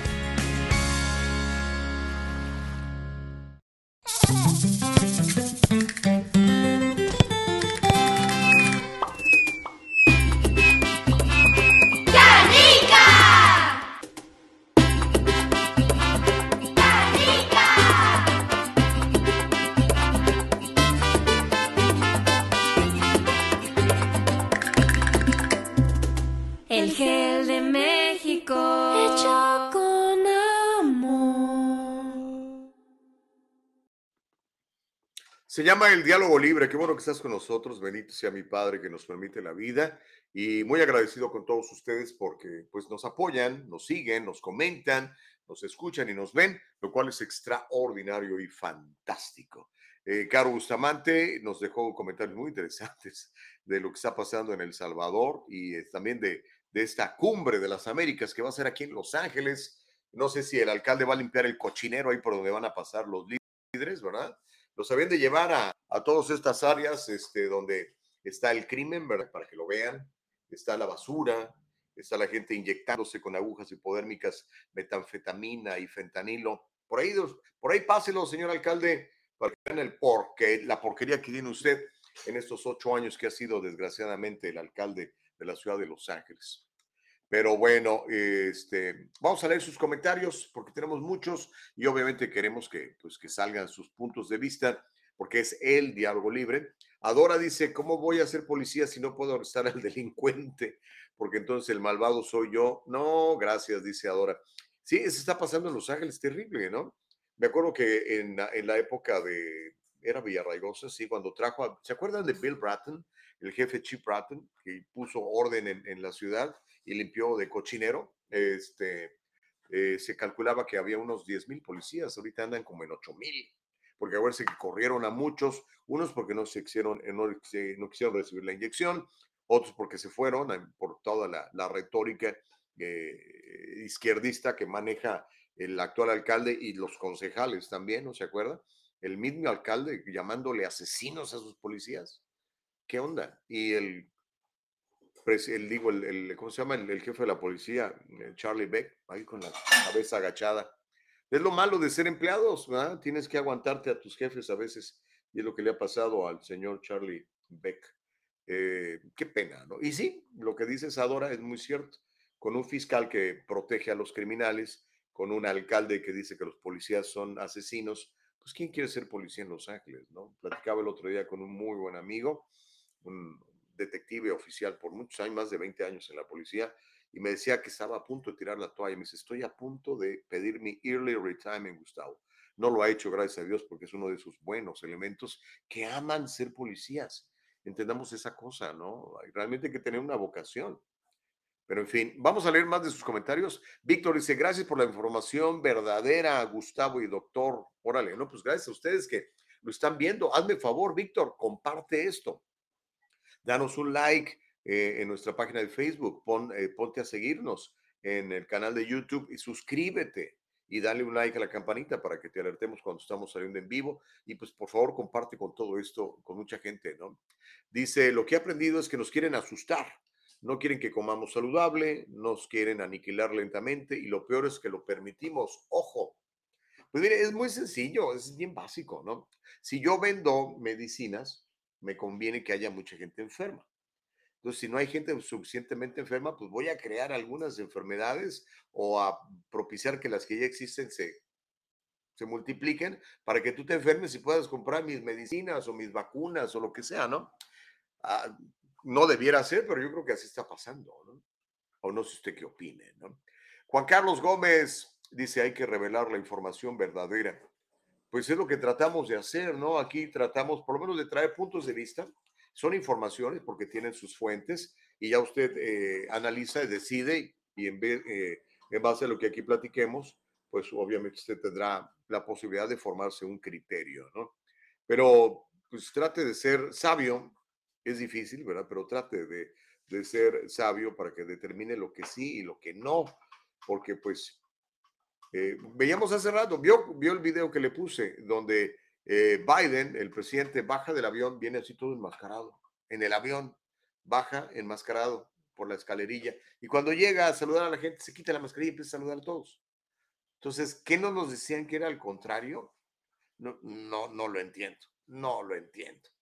Pero en fin, eh, vamos a más noticias. Al ratito viene el abogado Jordán, ¿ok?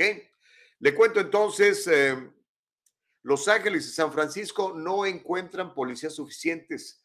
Los alcaldes demócratas de Los Ángeles y de San Francisco que respaldaron el movimiento de Defund the Police, quítele fondos a la policía, durante los disturbios, quemazones, destrozos, tropelías y criminalidades llevadas a cabo por este grupo eh, extremista que se llama Black Lives Matter del año 2020, ahora se están esforzando por agregar más policías mientras sus ciudadanos están enfrentando grandes oleadas de delincuencia. En Los Ángeles, donde Eric Garcetti reportó, recortó, perdón, recortó más del 10% del presupuesto policial en el año 2020, incluso cuando los alborotadores estaban, ¿se acuerdan? Quemando, robando, saqueando, llevándose los tenis, llevándose las computadoras. Bueno, pues en medio de todo eso, este señor, no sé si recuerda aquella imagen donde se hinca delante de estos comunistas de Black Lives Matter. ¿Qué onda, maestro? si los que te eligieron son los ciudadanos, pero en fin. Bueno, ahora acaba de decir eh, eh, Garcetti que no ha podido cumplir con su objetivo de contratar más agentes. ¿Por qué? Porque ahora arrepentidos a la enorme ola de criminalidad que vive en Los Ángeles, pues ya los policías no quieren trabajar para él. Dicen, no, que voy a Los Ángeles, me voy a otra ciudad, Downey está contratando, me voy a Downey, Norwalk está contratando, me, o como muchos se fueron de, de estados, muchos se fueron a Florida, a Texas, ¿no? Lo mismo está pasando con San Francisco. Ahí la alcaldesa, ¿cómo se llama? London Bridge, este, también comunista, seguidora de Black Lives Matter, apoyadora del movimiento de quítenle fondos a la policía porque son unos asesinos. Bueno, pues también está batallando y la ciudad de San Francisco también es una ciudad que hierve en criminalidad. Terrible. Bueno, pues estas dos ciudades enfrentan esfuerzos continuos para retirar a los fiscales locales, ¿se acuerdan? Ahorita hay dos movimientos para deponer tanto a Chisa Budín, que es otro comunista, y el señor George Gascon, que es otro comunista, los quieren quitar. Vamos a ver si lo logran. Ojalá por el bien de, por el bien de ustedes que viven en esas ciudades, ¿no? Y por el bien del país, ¿no? Porque imagínense, a veces California es ejemplo, a veces mal ejemplo de lo que, de lo que se hace aquí, muchos lo copian. En San Francisco, el fiscal de distrito Chisa Budín está enfrentando, enfrentando una elección revocatoria el 7 de junio. Lo mismo con George Gascon, que también enfrenta una campaña de petición para una elección revocatoria. Vamos a ver si, si lo logran, oiga. Este, eso es lo que está pasando. Qué triste. Pero bueno, vamos a, sus comentarios mientras podemos platicar con el, el abogado José Jordán que lo vamos a tener para que nos cuente este asunto de el título 42, que no llegó al final, entró un juez de Luisiana a decir, no, señor Biden, usted no puede eliminar el título 42, por ahora. Marbella dice, gracias por informar y hablar con claridad. Pues lo que queremos es establecer el diálogo libre, Marbella. Gracias por seguirnos y por estarnos viendo en YouTube. Gracias, Marbella. Te mandamos un abrazo. Bendiciones. A Víctor dice, buenos días, Gustavo. La verdad es pura mentira. Es un plan hecho yo pregunto, ¿por qué la cerveza y las bebidas gaseosas no se escasean? Pues no lo sé, hermano, ¿verdad? Es buena pregunta, buena pregunta. ¿por qué no hay fórmula para bebés? Y si hay, si hay chelas. buena pregunta. Buena pregunta. Ok, gracias por el comentario, mi querido Víctor Martín. dice de Colmen 126, de Colmen 1126, ahí se llama nuestro eh, televidente o nuestro seguidor, no sé cómo llamarle. Dice, quieren solo jóvenes, aunque tengo 54, sigo siendo joven, pero no me dejan entrar. ¿O le quieres entrar a la policía? Sí, pues es que quieren gente más, más chabacana, brother, más chava. Yo ya también, yo ya no. Hace rato que no califico. Aparte no sé ni disparar una pistola. Este, obviamente hay que tomar un curso, les dan entrenamiento, la academia y todo, ¿verdad? Y después pues ya les ofrecen trabajo, pero imagínense, pues, ¿quién quiere trabajar para un alcalde que dice que tú eres un asesino, que tú eres un problema, que tú eres un racista, a pesar de que eres prieto como yo? Pues nadie, ¿verdad? Amilcar dice, ¿y dónde queda la FDA? Según esas compañías, es la FDA la que no les ha dado luz verde para reanudar la producción de la fórmula. Buena pregunta, mi querido Amilcar. Lo que sí es que, en realidad, la, fabricación de, esta fórmula para bebés es, literalmente un monopolio y el que consume casi toda la producción de estas, eh, eh, fábricas es el gobierno, es el gobierno federal.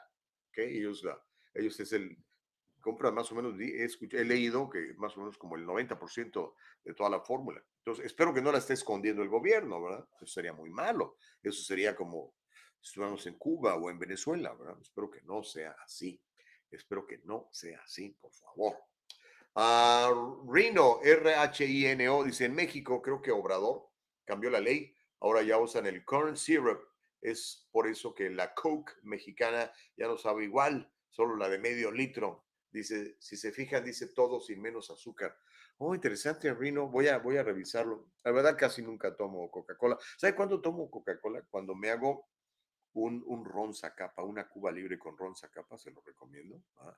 Le pone mucho hielo, le pone una buena medida de ron capa, un poco de bebida de estas gaseosas y a mí me gusta con agua mineral. Queda muy sabroso. Uno, uno de vez en cuando, ¿ok? No, no van a decir que ando promoviendo aquí el chupirul. Lo que pasa es que mm, eh, eh, tengo amigos eh, chapines o cuando voy a Guatemala me compro uno de esas botellas de, creo que es el mejor ron del mundo, para ustedes chapines que se sientan orgullosos. Dani dice, no siempre uno emigra por necesidad. Pues sí, tiene razón, lo leímos más, más temprano, mucha gente viene para buscar simplemente un, un mejor futuro, otros para tomar un año sabático como tú, Dani, u otros, tengo muchos amigos que han huido de México o de otros países así literalmente porque pues enfrentaban persecución, los secuestraban a cada rato, los extorsionaban los, los malvados y todo ese tipo de cosas. O pues simplemente porque uno quiere pues probar, ¿no? En mi caso dije, pues voy a probar Estados Unidos, que voy a quedar un rato, ¿verdad? Y termino mi contrato de radio y me regreso, pero no. 34 años aquí, imagínense. Ah, dice Reyes. no seas así, Reyes. Dice Gustavo, yo creí que solo tomaba coca cuando comía mole o unos tacos al pastor. Fíjate que es muy interesante. Cuando me como unos tacos al pastor, normalmente me tomo una coca de dieta. Soy una vergüenza. Eh, o, un, jarrito de tamarindo o de naranja.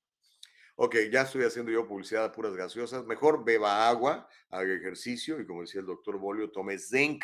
El zinc es fundamental, yo lo tomo todos los días, ¿ok? Dice Reyes, hay teorías que mandaron a asesinar al doctor Frank Suárez por ser una amenaza para las farmacéuticas. Pues son teorías, ¿no? Teorías conspirativas, no sé si se vaya a, a lograr. Adora dice, recordemos a Frank Suárez por promulgar la buena alimentación. Pues sí, no sé. Les digo, Bolio también promueve eso y gracias a Dios está vivo, ni siquiera una amenaza, ¿no? Dice Adora, alimentémonos mejor, asustemos a cualquier virus, tienes toda la razón. Y sabes qué, Adora, yo, yo pienso mucho que es mucho de acá de la cabecita.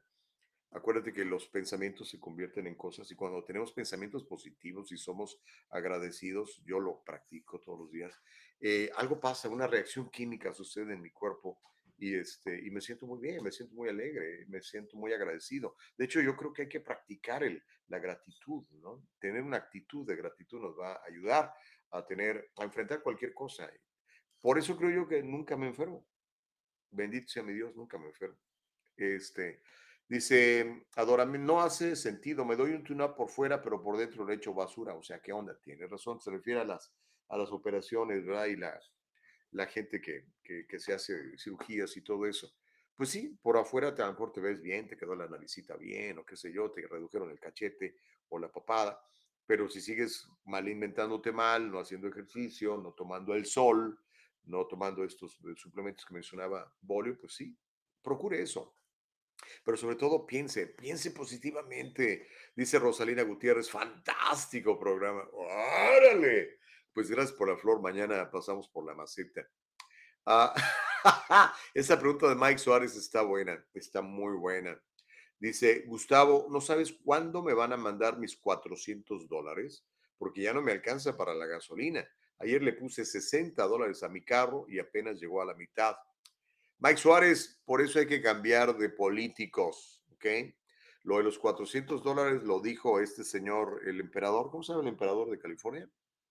Su graciosa majestad Gavin primero, este, dijo que te iba a mandar 400 dólares para, pues, para que paliese el, el problema de la carísima gasolina, ¿no?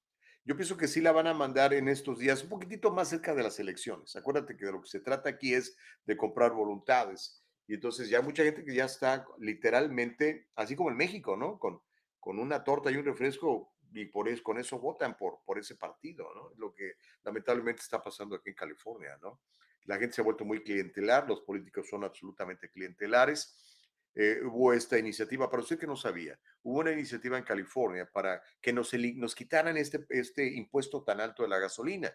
Eh, los cuatro pelones republicanos que están ahí en la, en la Asamblea y en el Senado de California dijeron, vamos a quitar esto, aunque sea temporal, hombre, aunque sea temporal, de aquí a fin de año. Este, obviamente la mayoría demócrata, son, no sé, como el 80%, dijeron, no, pues cómo, no, no, no, no, la necesito recolectar aquí porque pues con eso mando feria para, para que la gente siga votando por mí. Entonces dijeron que no, no la quitaron. A cambio salió el, emperador, eh, su graciosa majestad Gavin I, a decir que eh, mejor le iba a mandar 400 dólares a, a, cada dueño de carro, hasta dos carros por familia, aunque fueran carros eléctricos. Pero es una iniciativa que aún no se ha aprobado y yo creo que la van a aprobar un poquitito más adelante, a lo mejor cerca de, de, de, las... En junio ellos asumen que ellos van a pasar a la siguiente ronda, entonces sería como para... Yo calcúlale por ahí de septiembre, octubre, para que la gente lo tenga en la memoria y diga, ay, es el que me mandó 400 dólares, entonces voy a votar por este mono. Y ahí seguimos. Entonces, si usted vende su voto por 400 dólares, pues aguántese a pagar gasolina carísima en California, carísima. Eh, y sí, tiene razón, está por encima de los 6 dólares, el, galón de la gasolina más barata. Sigan votando como están votando, seguirán recibiendo lo que siempre han recibido. Ahí está, no hay manera de que siembres aguacates y tengas naranjas. No, si siembras naranjas vas a recibir naranjas. Sembramos lo que, digo, cosechamos lo que sembramos. Mira, ponme este comentario de Guillermo Hernández, está muy bueno, mi querida productora, y con mayúsculas. Dice, yo pienso positivamente y sí que Donald Trump ya está caducado. Guillermo, se me hace que tú tienes el, eh, el, um, el, ¿cómo se llama? El, Donald Trump Derangement Syndrome. ¿Quién está hablando aquí de, de, del presidente 45, Guillermo? Pero bueno, este, con eso asustan a, asustan a la gente, ¿no? Con el petate del muerto. José García dice, buenos días. Ya tomamos, ¿qué dice? Yo, yo temamos una opinión popular no, no tengo, bueno, dice una opinión poco popular. Tal vez sea bueno que no hay suficiente fórmula, toca amamantar a los bebés, siempre es mejor leche materna. Sí, lo comentó ahorita el, el, el, doctor Bolio, ¿no? Los primeros cuatro meses, mamis, yo sé que a veces puede ser complicado, pero denle, denle pecho a su, a su bebé y a partir del cuarto mes, pues ya empiecen a darle papilla, ¿no? No confíen tanto en la fórmula, porque además ya vio todos los ingredientes que tiene la fórmula para bebé en Estados Unidos, son dañinos para el chavo. Reyes Gallardo dice, Frank Suárez era famosísimo en YouTube, no solo para nutrición, sino para la cura de enfermedades. Por favor, cheque su canal en YouTube. Pues sí, lo que pasa, este, Reyes, es que es muy cierto lo que, lo que decimos, ¿no? O sea, yo tengo un negocio. Por ejemplo, voy a hablar de Bill Gates, ¿ok?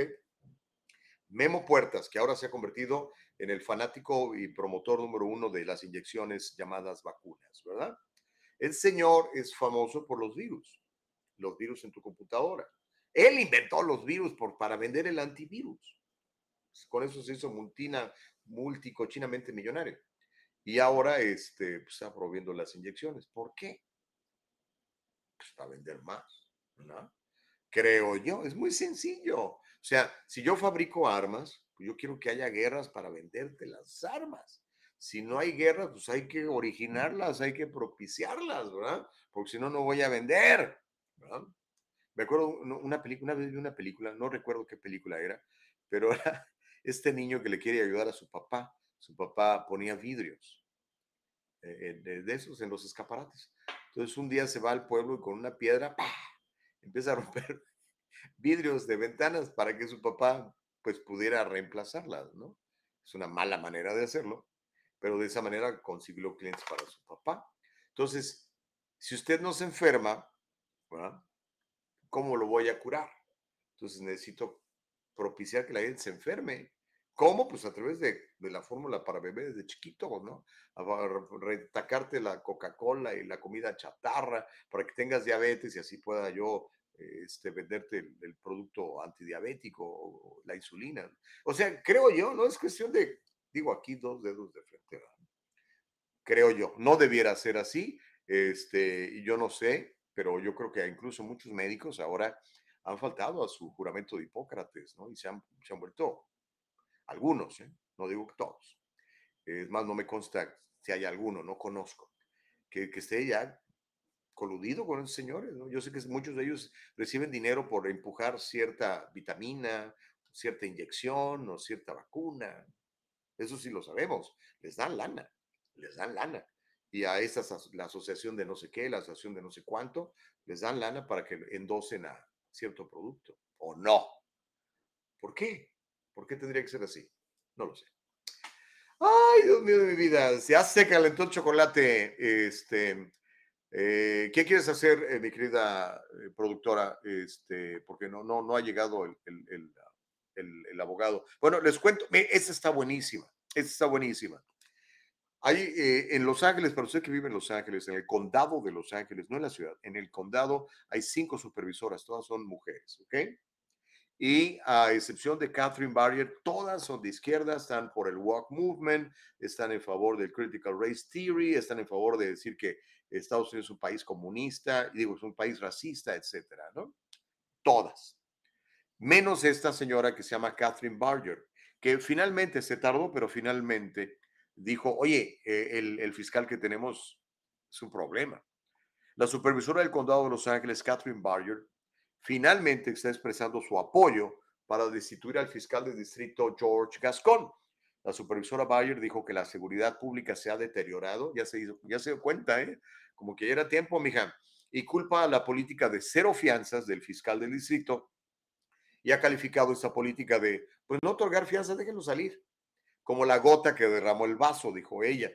La señora Barger dijo que la política de cero fianzas del fiscal Gascón ha interferido con el programa de desvío y su capacidad para servir a las personas que sufren de adicción, enfermedades mentales y personas sin hogar. ¿Cómo la ves? Ya le va otra bomba.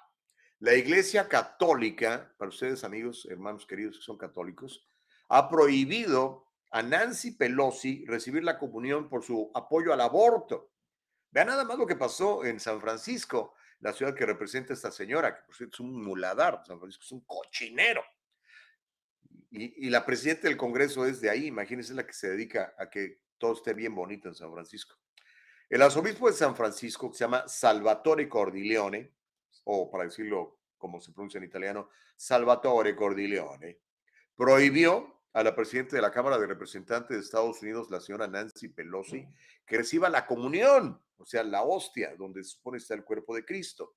¿Por qué? Por apoyar al aborto, según una carta del arzobispado que se conoció recientemente.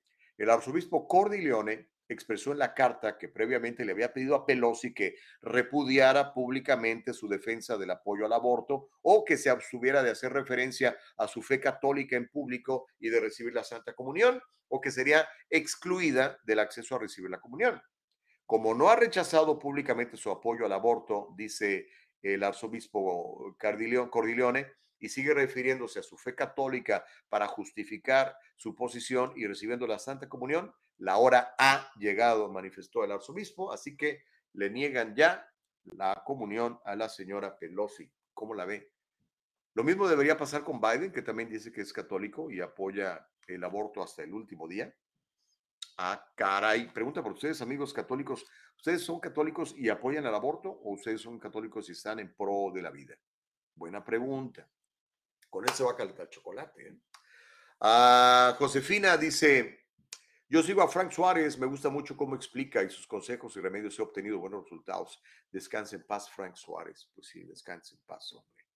Mala onda. La verdad, no, no, no, voy a confesar, no lo conocía yo hasta ahora que ustedes lo han mencionado. Este, pero ahí está. Vamos a, más eh, mensajes del chat, mi querida. Conforme me los vayas poniendo, mi querida Nicole Castillo, las voy a ir leyendo. Juan Serrano dice, las conspiraciones siempre han existido. Lo bueno es que las embarazadas sobran, que no hay leche. No, sabrán que no hay leche. Tendrán que amamantar sus bebés por lo menos un año, así tendremos una generación menos enferma. Un abrazo. Pues sí, tienes razón, Juan. Eh, mamis, de veras, si, si van a, tener a su bebé, denle, denle, denle, su, denle la comida de su cuerpo. Es lo mejor, no hay, no hay mejor alimento. Imagínense, es un diseño de Dios. Por mucho que le echemos ganas, nunca vamos a poder superar la obra de Dios. La verdad. ¿Ok? Ah, ¿Tú qué opinas? Bueno, vamos a más mensajes. Nos lo va a ir poniendo nuestra productora Nicole Castillo. Ah, oh, no, ya está el abogado. Uy, ya está el abogado. Bueno, eh, dejemos el diálogo en un ratito, este, lo terminamos, pero déjeme ir con el abogado José Jordán, que ya lo tenemos en la línea, y queremos que nos cuente lo del título 42. El jueves pasado, el abogado José Jordán tuvo un, un, un seminario muy interesante y la mayoría de las preguntas tuvo que ver con el título 42, abogado, y se suponía que hoy lo levantaban, pero un, un juez de Luisiana dijo que no, ¿Cómo estás? Muy buenos días, abogado José Jordán. Buenos días, Gustavo, y buenos días, mi gente. Sí, Gustavo, ah, igual como estaba platicando en el foro, yo dije, mira, de aquí vamos a saber el viernes si es que van a quitar título 42, porque ya hay estados sometiendo demandas y van a haber más. Y eso es exactamente lo que pasó. El día después que del foro que tuvimos el jueves, el viernes uh, sometió, um, agarró lo que se llama un injunction, que basa, básicamente previene al presidente Biden de quitar ese título 42. Y eso, eh, Gustavo, no nomás es un estado, dos estados, son 24 estados que se eh, unieron para someter esta demanda y gracias a un juez de Louisiana, Summer Hayes, ahora no se puede quitar y ahora el título 42 va a seguir hasta que una, ah, una decisión eh, es hecha por ese juez o una corte mayor dice que no, la estadía no está correcto. Gustavo. Ok, entonces, las consecuencias, ¿cuáles son las consecuencias en, los términos prácticos? ¿Cómo puede este, afectar esto a, a la inmigración indocumentada, abogado Jordán? Bueno, acceso a asilo. Si es que personas, digamos, salen del país o, están afuera del país y quieren regresar a Estados Unidos, ah, en vez de, digamos, decir, oh, oye, oficial, quiero aplicar para asilo, el oficial puede decir, ¿sabes qué? ni me digas nada, vete de regreso. Eso es exactamente lo que título 42 hace. Dice que puede excluir una persona, no dejarlo aplicar para, digamos, asilo, no dejarle explicar que, digamos, tiene un beneficio inmigratorio, simplemente excluirlo en la frontera. Okay. Ahora, ¿esto es absoluto para todos o es decisión del oficial de inmigración que esté allí? Oh, e, es, completamente decisión del oficial, Gustavo. Ah, todavía están dejando personas entrar. E, ese título 42 lo han usado, pero no los han usado e, en, todos, ah, todos los lugares en la frontera. Ah, todavía estamos viendo que inmigrantes están entrando, todavía están pidiendo asilo. Usualmente lo vemos en los puertos más grandes, donde digamos miles de personas llegan y dicen, ¿sabes qué? Ni vamos a procesar esas mil personas, vamos a excluirlos todos abajo del título 42. Entonces, obviamente no crean que eh, se está usando en todos lados. Eso es mm, lastimosamente, eh, eh, nomás es, es- son a veces mentira o chisme o plática que escuchamos en las noticias. Ok.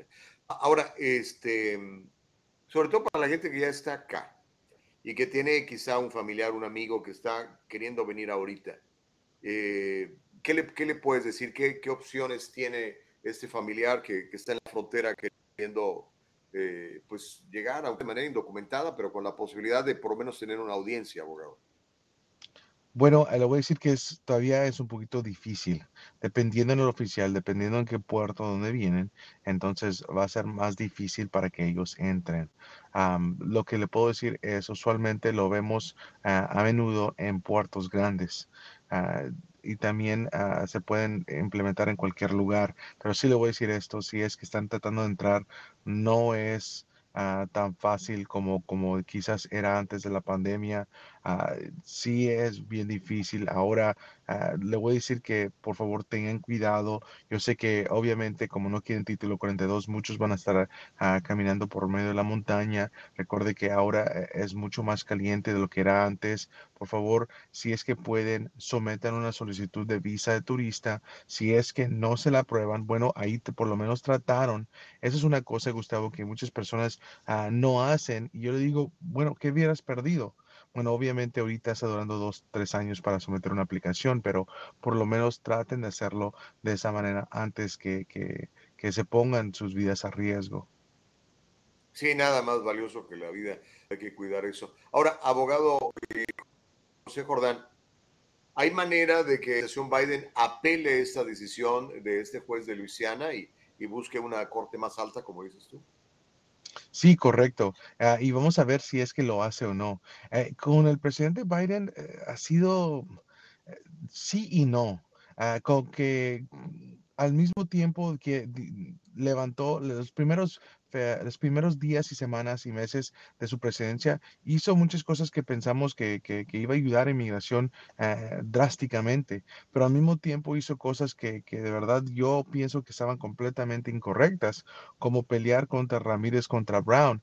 Entonces tenemos que ver exactamente qué va a pasar con esto. Sabemos que este presidente no nomás quiere hacer a los demócratas feliz, también quiere ser republicanos. No sé si se está poniendo en una posición para correr ah, para presidencia otra, otra vez, no lo ha anunciado, pero sí estamos viendo que esas, está tratando eh, en ciertos niveles pelear los dos lados. Ah, entonces aquí vamos a ver si es que lo va a pelar pero hasta ahorita no estoy viendo una decisión y él pudo ir a un circuito como el noveno circuito y pedir que ellos hagan una decisión contradiciendo el juez menor, pero hasta este día todavía no lo he hecho. Entonces me hace pensar que de verdad va a tener el futuro Gustavo. Abogado eh, José Jordán, este, muchas gracias por estos minutos. Si la gente quiere platicar contigo, le voy a pedir que te marque al 626-594-5321. Eh, la verdad, el abogado Jordán es de todos mis respetos lo recomiendo sin problemas. Es el 626-594-5321. Algo que tú quisieras decirle a, la comunidad inmigrante ahorita con toda esta noticia, porque pues ya sabes, se hace mucho, a veces mucho escándalo, la gente se asusta, etcétera. ¿Qué, qué, qué, qué le recomiendas a nuestra comunidad? Bueno, ah, recuerden que el título 42 no le afecta si ustedes ya han estado aquí en Estados Unidos. Entonces no tengan miedo si están escuchando esto y están aquí en Estados Unidos. Número dos, para personas que están ah, que tienen la protección de 245 y que recibieron una petición antes de abril 30 de 2001, hablen con un abogado, porque esas peticiones, la mitad ya están listas para someter y recibir un permiso de trabajo, para estar en camino para su residencia, y la otra mitad ah, sí, están procesándolas del primero de marzo 2001. Así es que si sus peticiones son del marzo, do- primero de marzo 2001 o antes, hable con un abogado, ustedes ya pueden someter su solicitud, ya pueden estar en camino para hacerse residentes, ya pueden tener un permiso de trabajo y un seguro social. Abogado Jordán, la gente te va a llamar y te agradezco mucho tu tiempo. 626-594-5321 para cualquier duda y aclaración. Ahí les va a ayudar el abogado Jordán. Gracias, abogado. Que tengas una gran semana llena de éxito. Gracias, Gustavo, y gracias, mi gente. El abogado José Jordán, al final tuvimos un problemita con su audio, pero creo que se le entendió todo lo que dijo, ¿no? Ah, gracias, Noé Contreras, por hacernos notar ese asunto del audio. Sí, nosotros nos dimos cuenta, pero pues no, no lo pudimos mejorar. Pero bueno, es lo que pasa a veces con la, con la tecnología, chato. Pero bueno, ¿qué podemos hacer? Ah, híjole, nos van a quedar unos minutos para leer todos sus comentarios. El chat está hirviendo con ese asunto de la señora Pelosi. Y usted, amigo, muchos de ustedes son, son eh, eh, católicos practicantes, no nomás de palabras, sino católicos practicantes, los que van el domingo a misa, ¿verdad? Los que se confiesan y los que comulgan, que toman el cuerpo de Cristo a través de esta hostia, que es lo que, es lo que la tradición católica nos enseña, ¿no? Bueno, pues uh, la Iglesia Católica condena el aborto. La Iglesia Católica no está de acuerdo en que usted este, se deshaga de su bebé, ¿verdad? Y entonces, eh, como eh, la señora Pelosi es una defensora de, pues, del aborto, ¿verdad? Le dijeron, o por favor, eh, dice públicamente que, que, no es así, o por lo menos no hable de esto y diga usted que es católica diciendo que, que es católica y, que está apoyando el aborto, ¿no? Entonces, como no hizo ni uno ni otro, el arzobispo de San Francisco le dijo, pues ya no vas a poder tomar la hostia. ¿Cómo la ven desde ahí? ¿Les parece correcto? Ahora, eso se le debería aplicar a todos los católicos practicantes que están en favor del aborto, porque yo me imagino que habrá católicos que estén a favor del aborto, así como hay musulmanes que están a favor del aborto o evangélicos que están a favor del aborto, ¿no? Que, bueno, parecería que hay un conflicto enorme de interés, porque no, no, no o sea, no, no puedes decir que, que eres de, de esta religión cualquiera que condena el aborto y al mismo tiempo estar de acuerdo en el aborto. Pero no lo sé. Vamos a, vamos a leerlas. Vamos a leer sus comentarios. Nos van a quedar unos minutitos para que usted participe. Y recuerde, comente en hashtag el diálogo libre y de esa manera pues le entra usted a la conversación también con nosotros. ¿Ok? Sale y vale. Bueno, se había tardado, Josefina ya nos comenta, dice, Pelosi, hipócrita, about time. Órale. Este, el asunto es que, ¿sabes qué, Josefina? Biden también es católico. Y él dice que es católico practicante. Le, y le van a aplicar la misma decisión la Iglesia Católica al presidente Biden. ¿Se animarán a hacerlo? Porque, pues, usted lo sabe claramente, ¿no? Biden también es de la misma postura de, del presidente del Congreso, la señora Pelosi. En fin, Vamos a leer más comentarios. Luis Pérez, abogado, ¿cómo estás? Muy buenos días. Dice, bien dijo el apóstol Arjona, desde niño fue aprendiendo, desde niño fui aprendiendo que la religión no es más que un método con el título prohibido pensar que ya todo está escrito. ¿Qué tiene que ver que no le den una oblea a un hombre a otro hombre? Es lo más ridículo que he escuchado, dice Luis Pérez. Ay, amaneciste bravo, mi querido abogado. Te mando un abrazo. Este, no, porque si van a aplicar eso, digo, pues todos parejos o todos, ¿cómo dicen? O todos hijos o todos centenados, ¿verdad? O todos coludos o todos rabones, decía mi mamá. Si eres católico y estás a favor del aborto, pues entonces que te nieguen la, que te nieguen la comunión, así como el arzobispo de San Francisco se la ha negado, nada más ni nada menos que una de las figuras más prominentes del Partido Demócrata, la presidente del Congreso, la señora Nancy Pelosi, quien es, Pelosi, quien es una defensora de, del derecho a, abortar, ¿no? Ay, Dios mío de mi vida. A ver, más mensajes. ah, ah no, está hablando del otro doctor. Dice, hay un doctor y está vivo, ha curado mucha gente, ojalá no le den gas. Ah, caray. Pues no lo sé. Este, hay muchas documentales y películas que hablan de todo esto, ¿no? De, de cómo pues matan a la gente que, que expone ciertas cosas, ¿no? Leí por ahí también de personas que estaban denunciando este, el asunto este de, de, la vacuna y todo este rollo y este, que también la, desaparecieron, ¿no? No lo sé. No lo sé. Ah, dice Cristina Godínez, escuchándolos desde hace rato, pero no los había saludado. Te habías tardado, Cristina. ¿Qué pasó? Esto es diario, por favor. No, gracias de veras por estar este, comentando con nosotros. Obviamente queremos que el diálogo libre fluya y fluya sabrosamente. Mientras tanto, pues sí, le confirmo, Salvatore Cordileone, arzobispo de San Francisco, le ha prohibido a la señora Pelosi que tome la comunión porque ella está en favor del el aborto. Más claro, ni el agua clara. Órale, pues. Y recalcar lo que comentamos hace ratito con el abogado José Jordán. Esta suspensión del título 42 no se llevó a cabo, ha sido bloqueada temporalmente. Este juez federal de Luisiana, se llama Robert Summerhays, dijo no, esto tiene que seguir vigente eh, ofreciendo eh, pues un respaldo a una demanda de unos 24 o 25 estados de la Unión que le pidieron a, a este juez que, que rechazara esta, este, este levantamiento del título 42. Entre ellos estos estados son Luisiana, Missouri, Arizona también. ¿Cómo la ve desde ahí? Okidoki. Vamos a más de sus mensajes. Dice ahí, restauren el asilo now termina en el título 42, pues sí, lamentablemente no, no, no pasó. Mira, ese, ese comentario de Amilcar está muy interesante, mi querida Nicole Castillo. Dice, estos políticos, me imagino que se refiere a Pelosi y además, dice, no, no son ni católicos, ni angélicos, ni nada. Si no saben lo que es una mujer, están todos confundidos. Para mí da igual que si le dan la comunión o no, igual no van a cambiar. Pues sí, tiene razón, amiga. Pero yo creo que más bien lo que quiere hacer la, la, Iglesia Católica es mandar un mensaje claro, ¿no? O sea, no estamos de acuerdo con el aborto. Si tú eres abortista y, y dices que eres católica, pues entonces no, no puede ser, ¿no?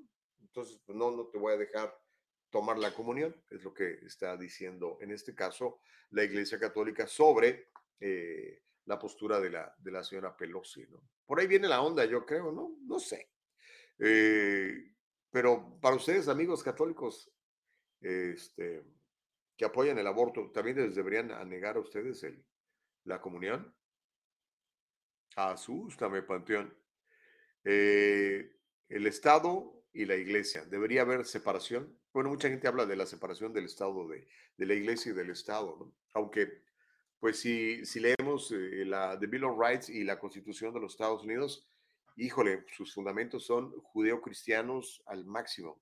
Este, eh, y dice pues que nuestra libertad viene de, de, parte de Dios, exactamente como dice la, la, palabra de Dios en la Biblia, ¿no? Ay, bueno, ¿para qué te metes en estos temas, Gustavo? Yo creo que son interesantes, por eso tenemos que platicarlos y platicarlos aquí en el diálogo libre, porque si no los platicamos aquí, ¿en dónde los vamos a platicar, verdad? Las estaciones de radio no lo van a decir, los canales de televisión tampoco, porque con eso de que queremos ser políticamente correctos, ¿verdad? pues dejamos pasar mucha cosa que no está bien. Entonces, perdónenme, pero discúlpenme. Este, lo que está bien está bien y lo que no está bien está mal. Simple y sencillamente, ¿no? A menos que usted tenga otra opinión diferente. En fin, así está la cosa. Y están enviando a marshals, a alguaciles federales, a custodiar las casas de los jueces de la Suprema Corte.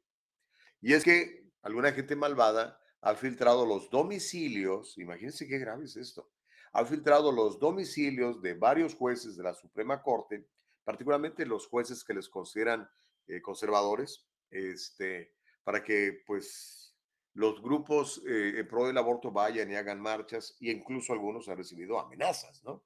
Entonces, obviamente lo que buscan es intimidarlos para que pues para que le saquen al parche, pero pues yo creo que los jueces están más allá de todo esto, ¿no?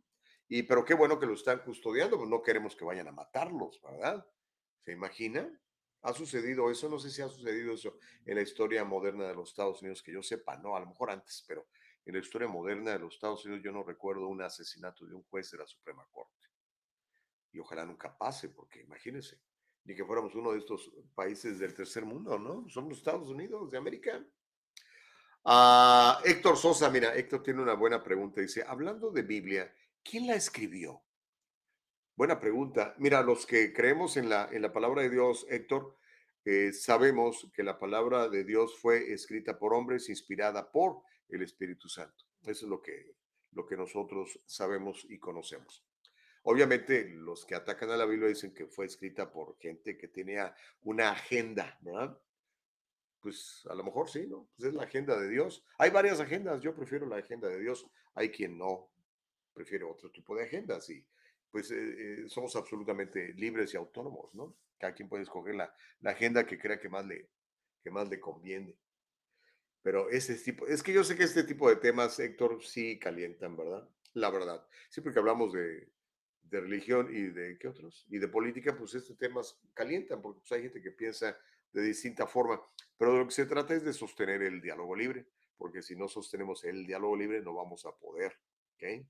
Hay gente que quisiera que solamente una retórica se manejara, solamente una narrativa, pero esa gente no ha entendido o no ha leído la Constitución de los Estados Unidos, ¿verdad?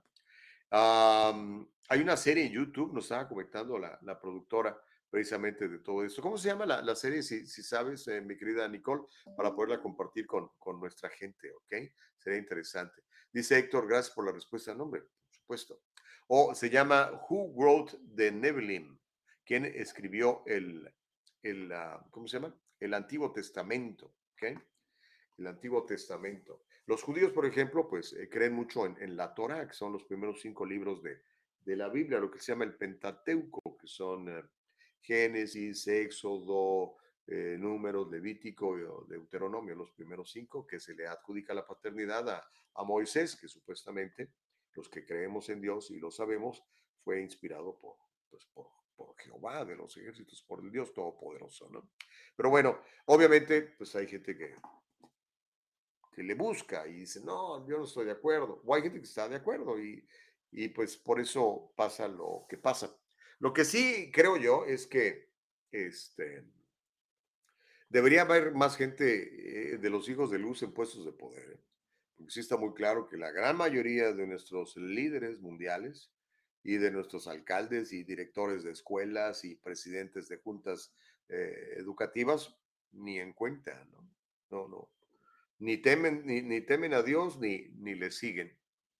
Eh, gracias, eh, Héctor, por eh, compartir. Mira, ahí te pusieron para que lo cheques este, el, documental este que, habla nuestra productora Nicole Castillo. Okidoki.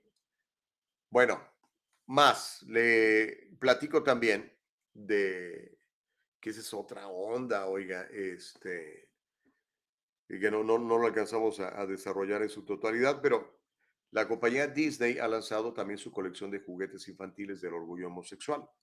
Dirán muchos de ustedes, pero ¿qué necesidad hay de que a los niños desde bebés les, eh, les inculques esta, estos puntos de vista? Habrá quien diga, bueno, es que para que se vayan acostumbrando, que vayan siendo inclusivos, que no se conviertan en intolerantes.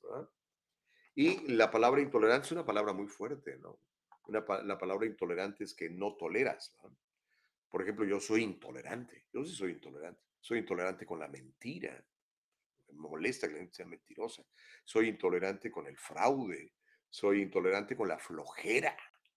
A mí me molesta la gente floja. La verdad, yo sí soy intolerante en muchas cosas, ¿eh? sobre todo en cosas que nos destruyen como, como seres humanos y como familia y como sociedad. Soy intolerante.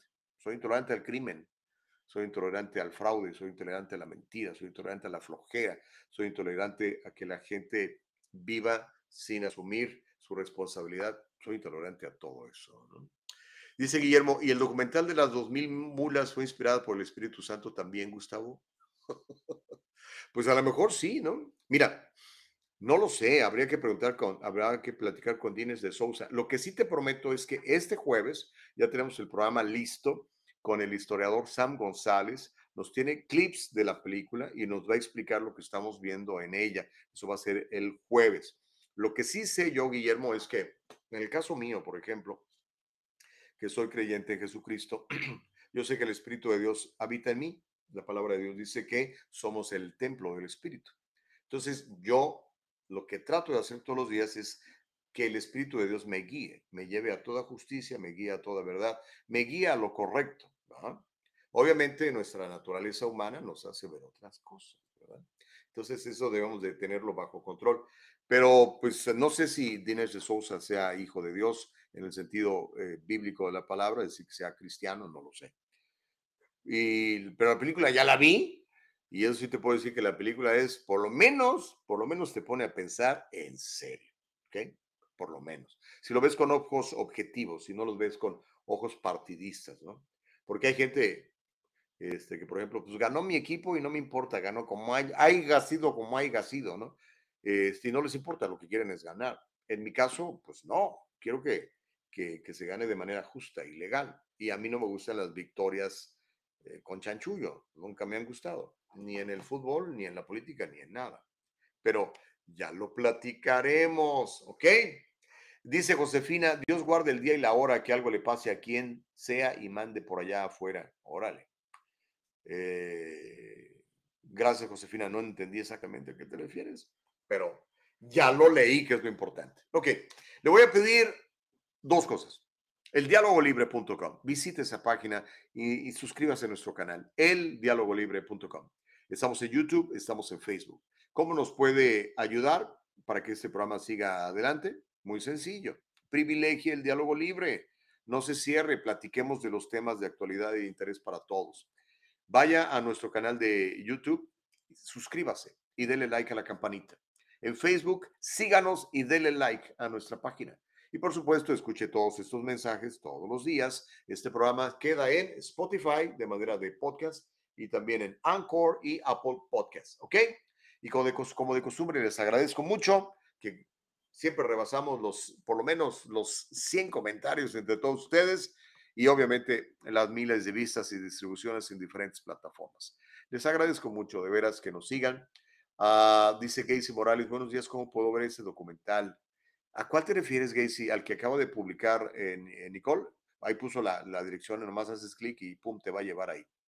Dice Mirta, bravo Gustavo, usted no se avergüenza del Evangelio porque es poder de Dios. Pues claro, imagínense cómo sería yo muy burro siendo heredero de Dios, siendo coheredero con Cristo, negar todo eso. Una vez que lo sabes, ya no lo abandonas, ¿no? La cosa más maravillosa que me ha pasado en mi vida.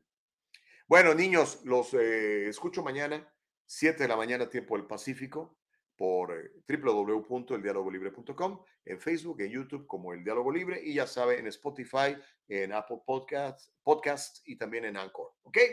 Gracias a Caro Bustamante desde México con su segmento fantástico. Mañana va a estar en vivo con nosotros para que se caliente el chocolate. Gracias también a Nicole Castillo, nuestra productora, y a nuestra productora ejecutiva Eva Castillo. Gracias a usted que nos ve, pero sobre todo gracias a Dios Todopoderoso que nos presta la vida y nos da el ánimo para levantarnos todas las mañanas a hacer el diálogo libre con todos ustedes. Que tengan una semana llena de propósitos alcanzados. Dios les bendiga mucho. Bye.